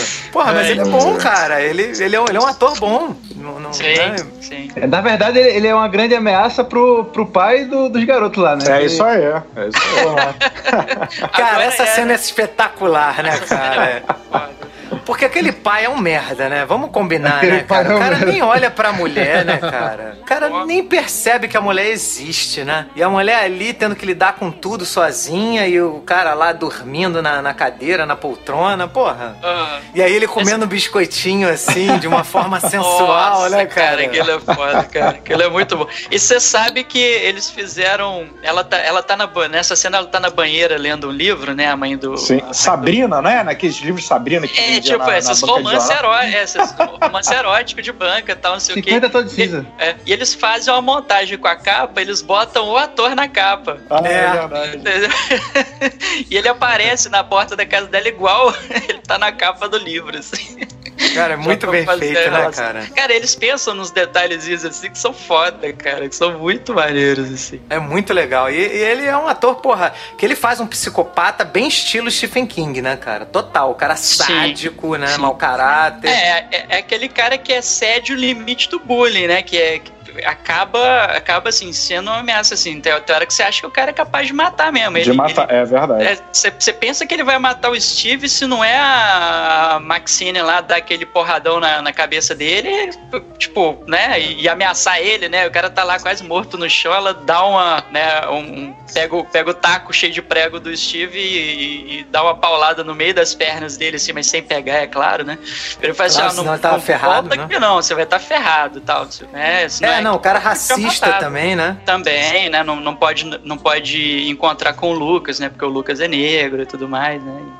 Enfim. É, essa coisa do Lucas ser negro, eles, eles usam bastante para fazer alívio cômico, né? Uhum. Porque na, na primeira temporada, o Dustin falava, né? Quando, quando eles achavam, quando ele achava que eles iam ser traídos por alguém, ele ia falar: Olha, é o Lando, é o Lando.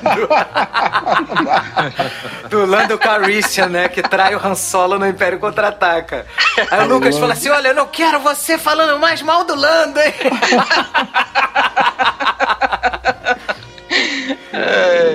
E aí, na, nessa segunda temporada, eles todos se vestem de caça-fantasmas e o Lucas se recusa a ser o Winston, que é o é caça-fantasmas negro. negro. Aí falou: vocês querem que eu seja o Winston só porque ele é negro. Mas o Winston não é cientista, né? Porque é o único dos é. caça-fantasmas que não é cientista, né? É. Exatamente. É porque ele, ele bota a fantasia do. bota o nome o Venkman, né? Aí é. tem um. Eu, tem um outro lá que eu não sei, eu não lembro quem que é. É o Mike? Que... Eu acho que é o Dustin, cara. Que é também bota Venkman. É, né? o Mike. É o Mike, é o Mike é o, e o. É o Mike, né? É. é. Os dois e aí eles ficam discutindo e tal, mas assim, eu acho que faz todo sentido, assim, porque não é, não, é que o, não é que o Lucas não quer ser o Winston porque o Winston é negro, mas é porque é um bando de nerd e eles curtem muito ciências, né? Tanto que eles, eles, eles são os únicos que prestam atenção lá na aula daquele professor, né? E e eles são super nerds, né? Fazem parte lá do clube do audiovisual tudo mais. E, e assim, faz sentido, né? Ele querer ser um cientista, né? E o, e o Winston, realmente, no, nos casos fantasmas, ele não é cientista, né? É, não, não. É. Ele quer só um emprego. É. Ó, vocês me pagando, né? Fred é que sempre gosta dessa cena, né, é, Fred? Eu adoro. Me pagando, a gente tá aí pra isso. olha, você pode acreditar em fantasmas. Você acredita, tá a mulher pagando. pergunta, você acredita em fantasmas e tal? Olha, olha, minha querida, você me pagando, eu acredito no que vocês quiserem. que vocês quiserem. é, muito bom. Aí, cara. Agora, agora, um personagem que eu achei que ficou jogado de lado essa temporada quase toda foi o Mike, né? Porque é, que ele fica com saudade é, da Eleven. É, primeiro, ah. primeiro ele tem essa coisa de se isolar, né? Por causa da Eleven, ele não sabe que a Eleven tá viva e tudo mais, né? Fica sentindo saudade, fica lá no rádio tentando se comunicar com ela e tudo mais. E depois ele fica meio que, ah, digamos assim, acompanhando o Will, né? Uhum. Que é o uhum. problema do Will, fica ali tentando ajudar e tal. Ele não tem muita função nessa, nessa temporada, sendo que na primeira temporada ele meio que era o líder dos garotos, né? Ah, mas isso foi que... bom porque dá espaço para os outros. Ah, sim. Pros sim, outros sim. crescerem, né? Sim, é, o, também. o Lucas ele passa a ter né, mais destaque na tela por conta do romance dele com a Maxine, da relação dos dois, né? Ah, o é. Dustin, o Dustin toma, o Dustin né? Também. O... Ele enganando a mãe dele é ótimo, cara. do gato lá, o miau, né? Ah, é. Cara, aquilo é muito bom. Ele pensa rápido umas coisas assim, né? Ele, né, né, né, nessa temporada ele tem meio que uns lances assim de, de liderança que são muito foda, né? Que ele, cara, na, na hora que ele olha pro Steve, ele fala assim, cara, você vai me levar para não sei onde. O Steve não tá entendendo nada. E assim, como o Steve não, ele não tem tempo de raciocinar, ele pega, tá, mas eu vou te levar e o que, que vai acontecer? Então ele pega, entra no carro e leva, né? O Dusty. Cara, é muito maneiro, muito maneiro. Tem. Ô Fred, você tá falando muito pouco, cara. Fala lá do, do Dustin ligando pro professor de, de ciências. Vocês lembram dessa cena? Cara, eu lembro muito pouco. É lá é. da primeira temporada, né? Ele, eles ligam-se pra, é, então... pra uns negócios mais estranhos, né? Como é que eu crio um tanque de privação sensorial? Exatamente, ele chega no sábado à noite. pra ele, né? Você tem que tanto de sal, é. tanto de não sei o Não, e o que eu acho engraçado é que ele faz perguntas absurdas e o professor tem a resposta na hora, né? Impressionante. Não, é no sábado à noite, ele tá com a namorada é. assistindo um, um, vídeo, né? Um, um é. filme, aí o cara fala, não, professor, eu é tenho um preciso terror, né? resposta é, agora. Halloween, né? é uma coisa assim, né, que ele tá assistindo. É. Não, é porque eles não têm o Google, né, pô? Exatamente. Ele precisa ligar pro professor. Ele, não, eu preciso saber como eu faço um tanque de privação sensorial. É, o legal é que as perguntas são tão absurdas que o professor acha que é, eles estão fazendo alguma, alguma brincadeira, faz parte lá do, do RPG deles e tal, e o professor embarca numa boa, né? Vai respondendo lá, dá as dicas e tal, e os moleques vão lá e fazem mesmo. É porque o professor ele é estimulado, né? Porque eles são os únicos que gostam da aula dele, né? É, então exatamente, ele vai lá é. e. Né? É muito, cara, é muito maneiro, né? Muito maneiro. É, imagina aquele professor tipo do Ferris Bueller, né? Que fica lá, alguém, alguém sabe a resposta, alguém, Bueller. alguém. Bueller. É, as pessoas da turma, do resto da turma é aquela ali, Pô, né? É, entendeu? Então quem dá atenção pra ele, ele tá com a namorada sábado à noite, e... mas deixa ela de lado pra dar atenção pros moleques. Interessante.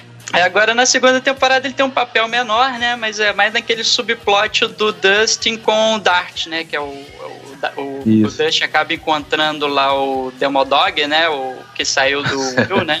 Saiu Isso, do nariz. É... Aquilo é um absurdo, velho. Depois deles passarem tudo que passaram, o cara querer criar um, um, um Demodog é. Ah, mas naquele estágio ele não sabia ainda, né? Assim, depois é que. O cara achava que era um gerino, Rogério. Porra! É. Porra. mas ele, ele pesquisou, ele pô, fica ele empolgado porque ele não sabe que ele é do, do, do Upside Down e, e, acha que descobriu uma nova espécie, né? Pô, os caras são tão nerds. Olha só, cara, velho. É. Quando eu era criança, eu ia na biblioteca pesquisar, pô, tem uma nova espécie espécie, eu vou ser conhecido, vou dar nome, pá, não sei o quê. Não, mas ele descobre pô, que, que o bicho não, não se comporta como réptil, não se comporta como anfíbio, que ele é totalmente diferente. Porra, é, é um Demodog, caralho. É o, o, o, que vocês enfrentaram na temporada passada, pô. Até o gritinho dele é parecido com, com o do Demo, Demogorgon lá, quando ele ainda é aquele bebezinho. É. E o bicho ainda é, come aí... o gato dele, porra. O bicho come o gato. Não, não, mas aí quando ele come o gato é que dá merda, né? Aí é que ele vê que ele não pode, não vai ter condição de controlar. É. Ele tenta prender ele no, no porão da casa. Ó. É, mas até aí ele acha que o bicho vai ser bom, né, cara? Essa que é a merda, né? Porque ele cria um vínculo, ele dá nome, né, cara? Deu nome, fudeu, Rogério. É, cara. É. Leva um bicho pra tua casa, dá um nome pra ele, fudeu, acabou. Não, mas o, ele não sai mais. O pessoal, o Will avisa, né, que, que ele acha que o, que o D'Artagnan é do mundo invertido. Aí eles querem pegar o D'Artagnan, ele esconde embaixo do chapéu e leva de volta pra casa, né? Ele já... É, ele fica com é, pena, né, cara? Ali, né, é. Agora, eu, eu quando vi essa cena, eu falei, cara, isso aí vai ter uma, uma coisa no final que vai justificar esse negócio. E aconteceu exatamente, né? Que chega no final, o bicho poderia ter matado todos eles e não mata por conta do vínculo que ele criou com um garoto. Sim. Ele dá um pedacinho de caramelo lá e o bichinho não, não ataca eles. Muito uhum. maneiro. Ele despede, né? Tem toda uma coisa, uma cena né, mais emocionante ali e tal. Isso só prova que, que cachorro é muito melhor que gato, né? Porque, tipo, a galera mata, mata o cachorro do John Wick e ele tem direito de matar todo mundo, né? O, o Demodog mata o gatinho do cara e no final eles fazem amizade de novo.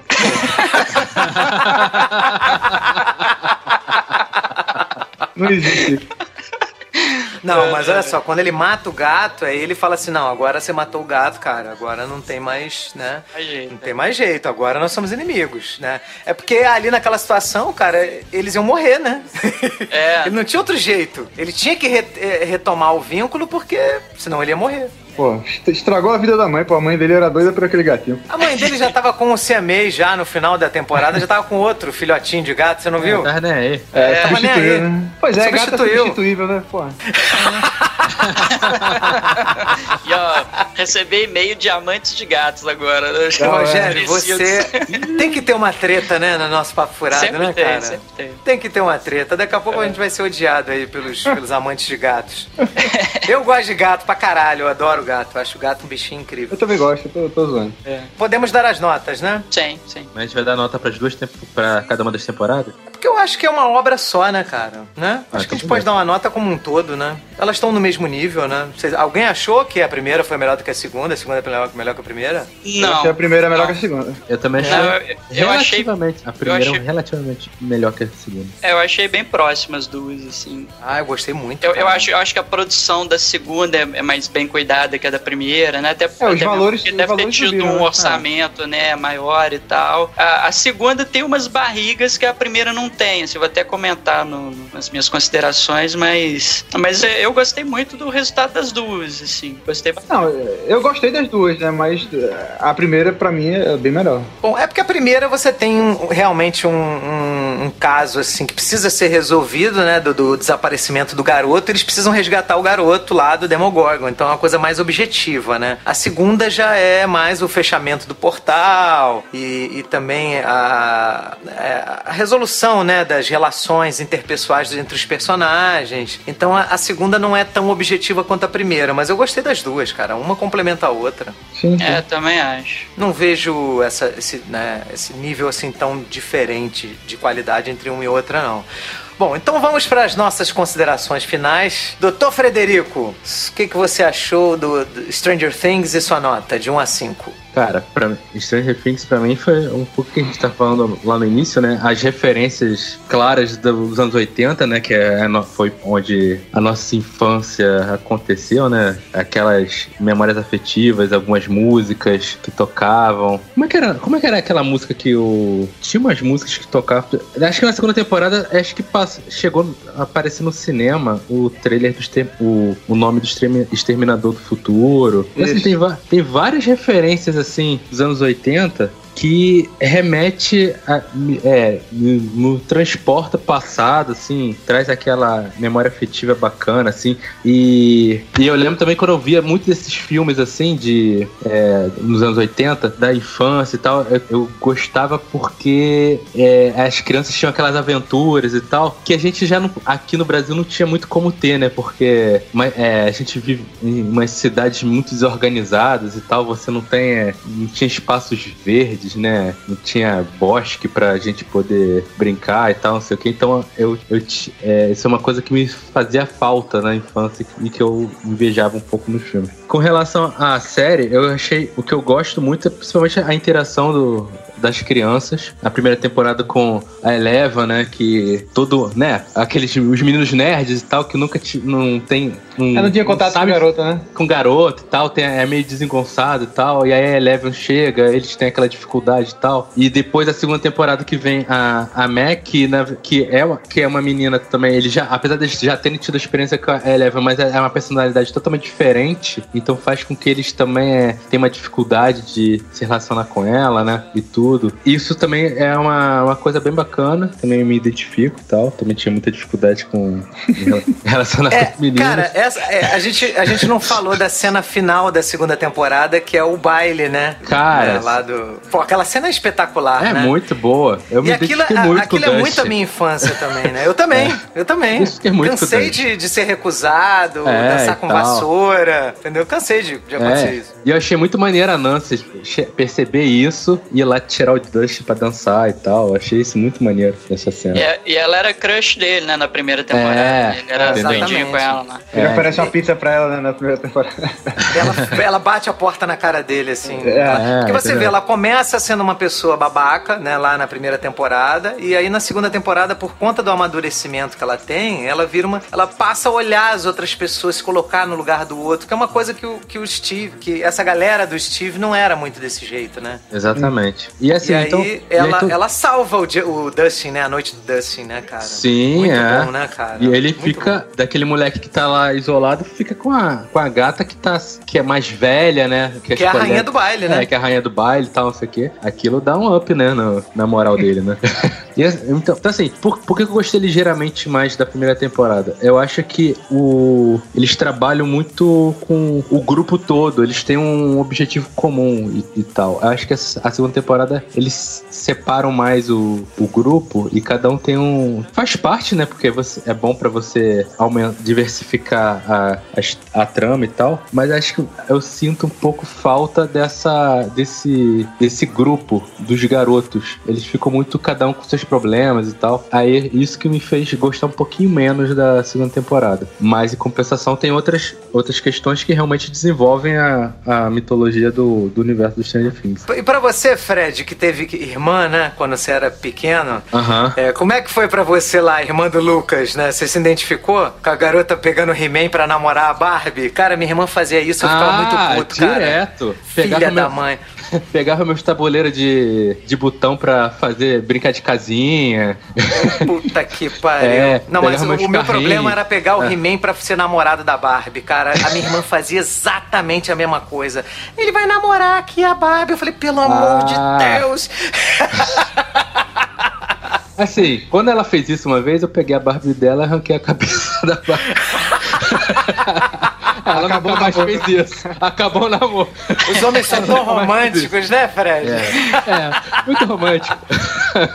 Aí, é, é isso, assim. Eu, eu, eu, pra mim, Stranger Things é uma é uma série muito boa. Ela tem que continuar por muitas e muitas temporadas. Pra mim é nota 5. Nota 5. Rogerinho, É, como, como eu falei, assim, eu, eu gosto muito de Stranger Things, a primeira temporada eu acho sensacional. Eu ah, já até re- reassisti, acho que umas duas vezes já. É, ela é muito boa. A, segunda temporada eu meio que assisti porque você gosta dos personagens, né? Você cria um. Você se identifica com os personagens e você quer ver o que é que acontece com eles, né? E, e nesse aspecto a segunda temporada é ótima porque ela desenvolve muito bem os, os personagens que a gente já gostava da, da primeira. Mas é, realmente essa parte do, do jornalista lá eu não, não, não gostei muito. E sei lá, o ritmo às vezes meio que empacava em algumas coisas. Tem aquele episódio lá que a Eleven vai vai pra cidade, que não, não é um episódio ruim, mas ele tipo, não muda muita coisa na segunda temporada, né? Ele meio que serve pra, pra inserir elementos que talvez eles abordem na terceira temporada. Mas assim, no, no geral, eu, gosto muito do seriado. É, se fosse pra dar uma nota pra primeira temporada seria 5 e a segunda seria um 4,5. E aí, fazendo a média, dá um 4,75 pra, pra série toda. Boa. É isso. Não tem, nenhuma- não tem uma piadinha pra fazer, não, né? Tá todo mundo esperando, né? Todo mundo esperando a piada do Rogério, né? Pô, já fiz tanta piada hoje, pô. Vocês estão. Dá um tempo, cara.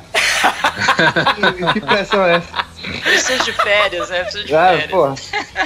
Marcão, Então, cara, eu acho que Stranger Things sabe explorar muito bem essa questão da nostalgia. É, como a gente explicou, essa questão da- do- dos anos 80, ela é inserida não só é, como easter egg, né, como algo lateral, mas assim, são, são elementos importantes para a história. É, eu acho até muito bacana escolher ambientar a, a série nos anos 80, até um comentário que, o- que os próprios irmãos Duffer estavam fazendo, que é, os anos 80 eram analógicos, né? Então, falou assim, muitas das situações que a gente vê na série não aconteceriam se a gente tivesse já na era digital, com celular, smartphone e tal. Você, provar que o Demogorgon existe é muito mais fácil. Você pegar o celular e filmar o cara tal, não sei o quê. Então, acho que isso traz, assim, a, a ambientação traz, assim, coisas importantes pro elemento, assim, pra história, a forma como eles querem contar a história. Eu acho que é isso muito legal. Vai para muito além da nostalgia, né? É, é engraçado que, assim, foi uma época que a gente viveu e agora a gente tá assistindo produções de época, né? Né? No no nosso tempo, produções de época eram coisas de quando a gente não tinha nascido ainda, né? Então a gente Coisa dos nossos pais, né? é, exatamente. Então agora a Quem gente tá ficando vivendo- velho, né? Tá ficando velho. Produções de época da nossa época.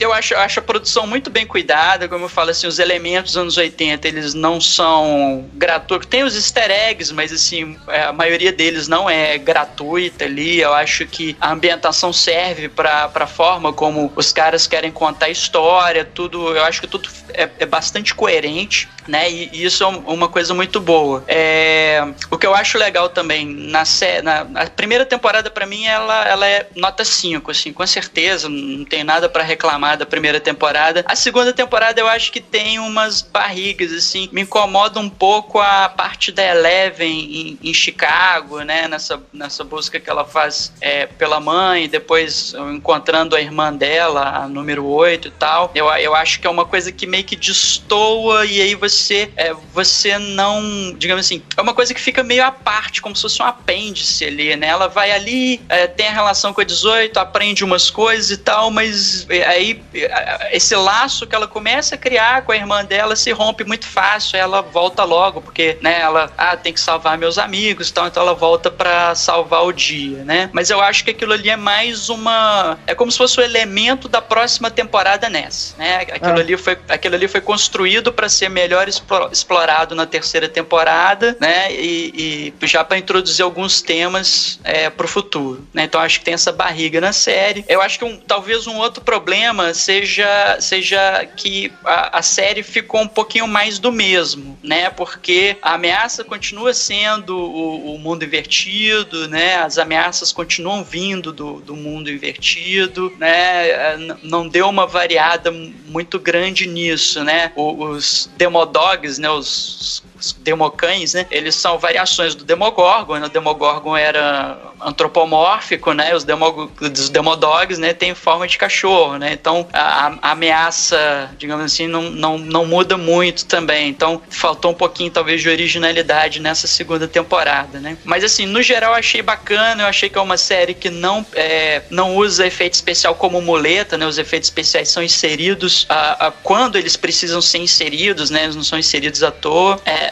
gosto muito da fotografia do, do, do, inclusive assim, não sei se vocês repararam assim, né, quando o Hopper ele cai lá no buraco, né, que é um é como se fosse um pedaço do Upside Down é, dentro do mundo do mundo real, né? A uhum. câmera a câmera ela vai girando, né, até o Hopper ficar de cabeça para baixo. Hum. Né? Então, pra falar assim, olha, ele tá entrando no upside down, né? A câmera fica ali de cabeça para baixo, né? Eu acho que o ponto forte da temporada é o desenvolvimento de personagens, o desenvolvimento das relações entre os personagens, então a relação do Hopper com a Eleven, a relação do Hopper com a Joyce, né? O, cara, esse menino que faz o Will, ele tá fantástico nessa, nessa temporada, porque, assim, ele precisa entregar uma atuação foda quando ele é possuído ali pela criatura, é, é, ele precisa ter umas sutilezas de atuação, assim, para agir como, como Will, sendo tomado pelo, pelo, pelo monstro de sombras e depois voltar a ser o Will, assim, cara. Ele, ele tem umas cenas que ele, que ele, e, assim, muitas vezes a câmera tá muito próxima do rosto dele, então ele só tem expressão facial para poder demonstrar toda a carga de, de sentimento. Então, assim, é um, é um trabalho magnífico desse garoto, assim, para ele, para mim ele é o, o melhor ator disparado dessa temporada, assim, sabe? Esse é legal que na primeira ele não tem tanta chance, né, de, de, de aparecer. Não, é porque, é porque ele fica sumido, né? Assim, ah. quase que a temporada inteira ele tá sumido, né? E nessa ele tem que entregar uma atuação, assim, que exige muito dele, né? Então é. Então achei muito foda, assim. É, na primeira temporada eu achei que a, a Millie Bob Brown, né, tava melhor, né? Que é a que faz a 11, né? Eleven. Nessa temporada eu acho que eu acho que eles exageraram muito na, na nos cacuetes dela, né? A coisa dela usar os poderes. Então ela assim tá fazendo as mesmas caras, assim, para indicar que ela tá usando os poderes, aí isso me, isso me cansou um pouquinho também, né? Mas eu acho que na soma das duas temporadas, para mim também é nota 5, assim, cara. Eu, eu, eu, gosto muito de Stranger Things, eu acho que entrega, né? Cumpre a proposta. É, eu, eu acho, assim, que não pode. A gente não pode ter exagero, assim, não é a melhor série de todos os tempos. É uma série legal, bem feita, interessante, que entrega aquilo que você se propõe a entregar, entendeu? Então eu acho, assim, que é uma série boa, eu acho que tem um, digamos assim, um, uma, um AUE muito grande em cima da série,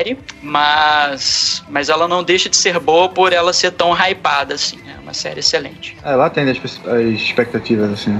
Sim. Doutor André, suas considerações finais sobre Stranger Things. Então, então, meu querido. É, cara, é uma série que entrou pro hall das séries que habitam meu coração. Stranger Things me fez voltar na década de 80, quando eu era uma pequena empada.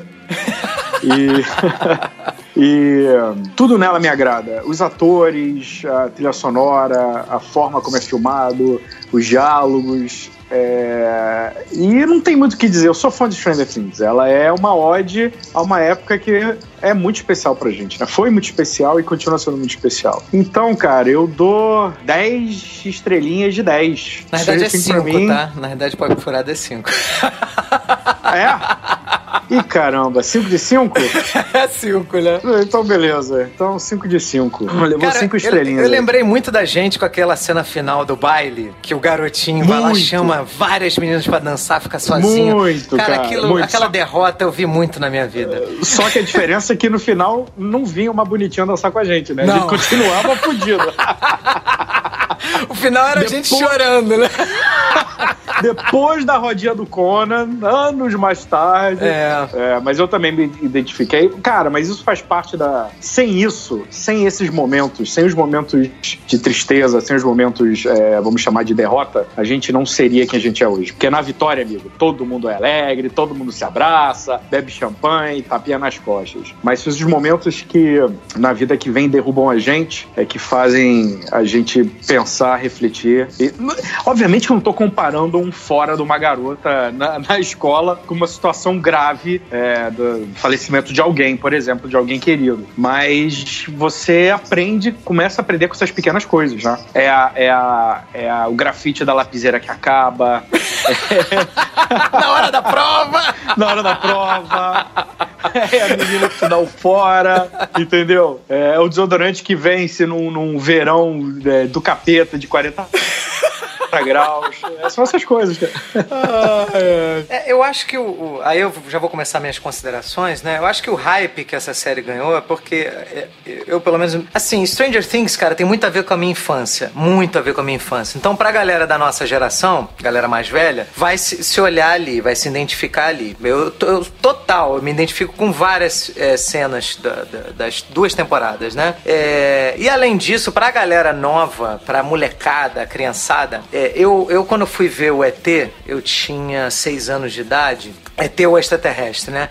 E foi o primeiro filme que mostrava crianças ajudando, né? É, sendo, sendo heróis, ajudando a mudar o mundo para melhor, fazendo efetivamente coisas, né? É, com a bicicleta, fugindo da polícia, é, roubando o ET do governo, levando o ET para sua nave para ele voltar para casa.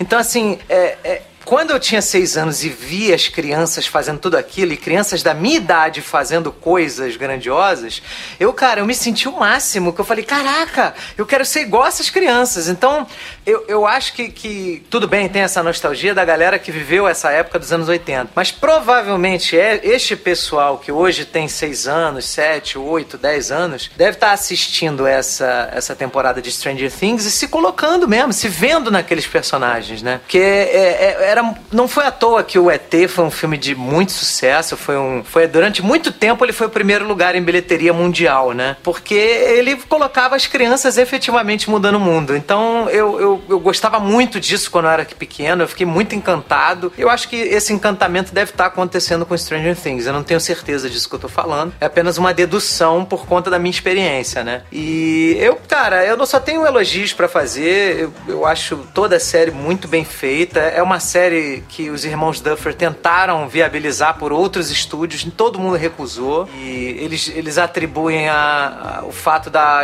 Iona Ryder aceitar o projeto e também da Netflix ter coragem de fazer coisas diferentes. E é isso que eu quero ver, né? né? É a produção de, de histórias originais, diferentes, de algo que, sabe, que não seja só, né, viabilizando só dinheiro, só bilheteria. Então vamos repetir tudo que já foi feito antes. Então, para mim, cara, Stranger Things é nota 5. Eu achei a segunda temporada, é, assim, em termos de, de, de, de, diversão, eu me diverti mais na primeira, tá? Em termos de qualidade, eu achei bem parecido. Eu me diverti mais na primeira porque a primeira tem mais ação, a primeira é, né, é original e tal. Então, eu, eu curti mais a, a, primeira temporada, apesar de ter gostado muito da segunda. Então, para mim, é nota 5, né? E uma coisa também que eu gostei muito no, no nessa segunda temporada foi a forma como eles fizeram algumas cenas de nostalgia, né? O Caça-Fantasmas, por exemplo, eles fizeram uma refilmagem aí de Caça-Fantasmas, um reboot, que foi uma merda, né? Assim, é, foi um filme de comédia que eu me diverti, mas foi uma merda enquanto filme de Caça-Fantasmas. E, cara, eles cometeram um erro gravíssimo de não tocar a música original do, do filme. E, a, e o episódio que os meninos de Stranger Things se vestem de Caça-Fantasmas, eles tocam a música completa nos créditos do, da, do episódio. Então é muito bem feito, cara. É muito maneiro. É muito maneiro. Nota 5. Massa. eu, eu não vivi a década de 80, né? Feito você, assim. Eu nasci em 87, então minha infância já foi na década de 90. Mas aí, lá em Recife, a década de 80 só chegou nos anos 90, né? Então, pra mim. Foi como se eu tivesse vivido essa década. Ô, ô, é um Rogério, garoto, Rogério. Como é que é Stranger Things lá, no, lá, no, lá em Recife? Eu sei que lá em Minas é trem esquisito. Ah, pô, em Recife? Não sei, não sei qual é, tem algum. A tradução no Rio seria bagulho doido. acho, acho que é parada sinistra, não? Ou então parada sinistra. Parada sinistra é mais, mais carioca. Em Recife seria o quê, Rogerinho? Pô, não sei. Um monte, monte de menino tabacudo jogando RPG e. Não, não, nome, a tradução. Como você, você traduz Stranger Things em recifense? Pô, não sei, não, não teria. Não sei, meu, eu, eu tô fora de Recife já há muito tempo, né? Não- Talvez eu não tenha mais. o, o vocabulário de lá já, já foi perdido. Tá Eu certo, tudo tentei puxar uma piada final aqui, mas não rolou. Não rolou, não rolou. o Rogério não se preparou, cara. Pra que, que você recebe salário, Rogério? Eu sou sobrecarregado, cara. Eu sou, eu sou sobrecarregado. Nem, nem dormi direito, vocês me, me tiraram do meu sono da beleza pra, pra vir fazer esse negócio.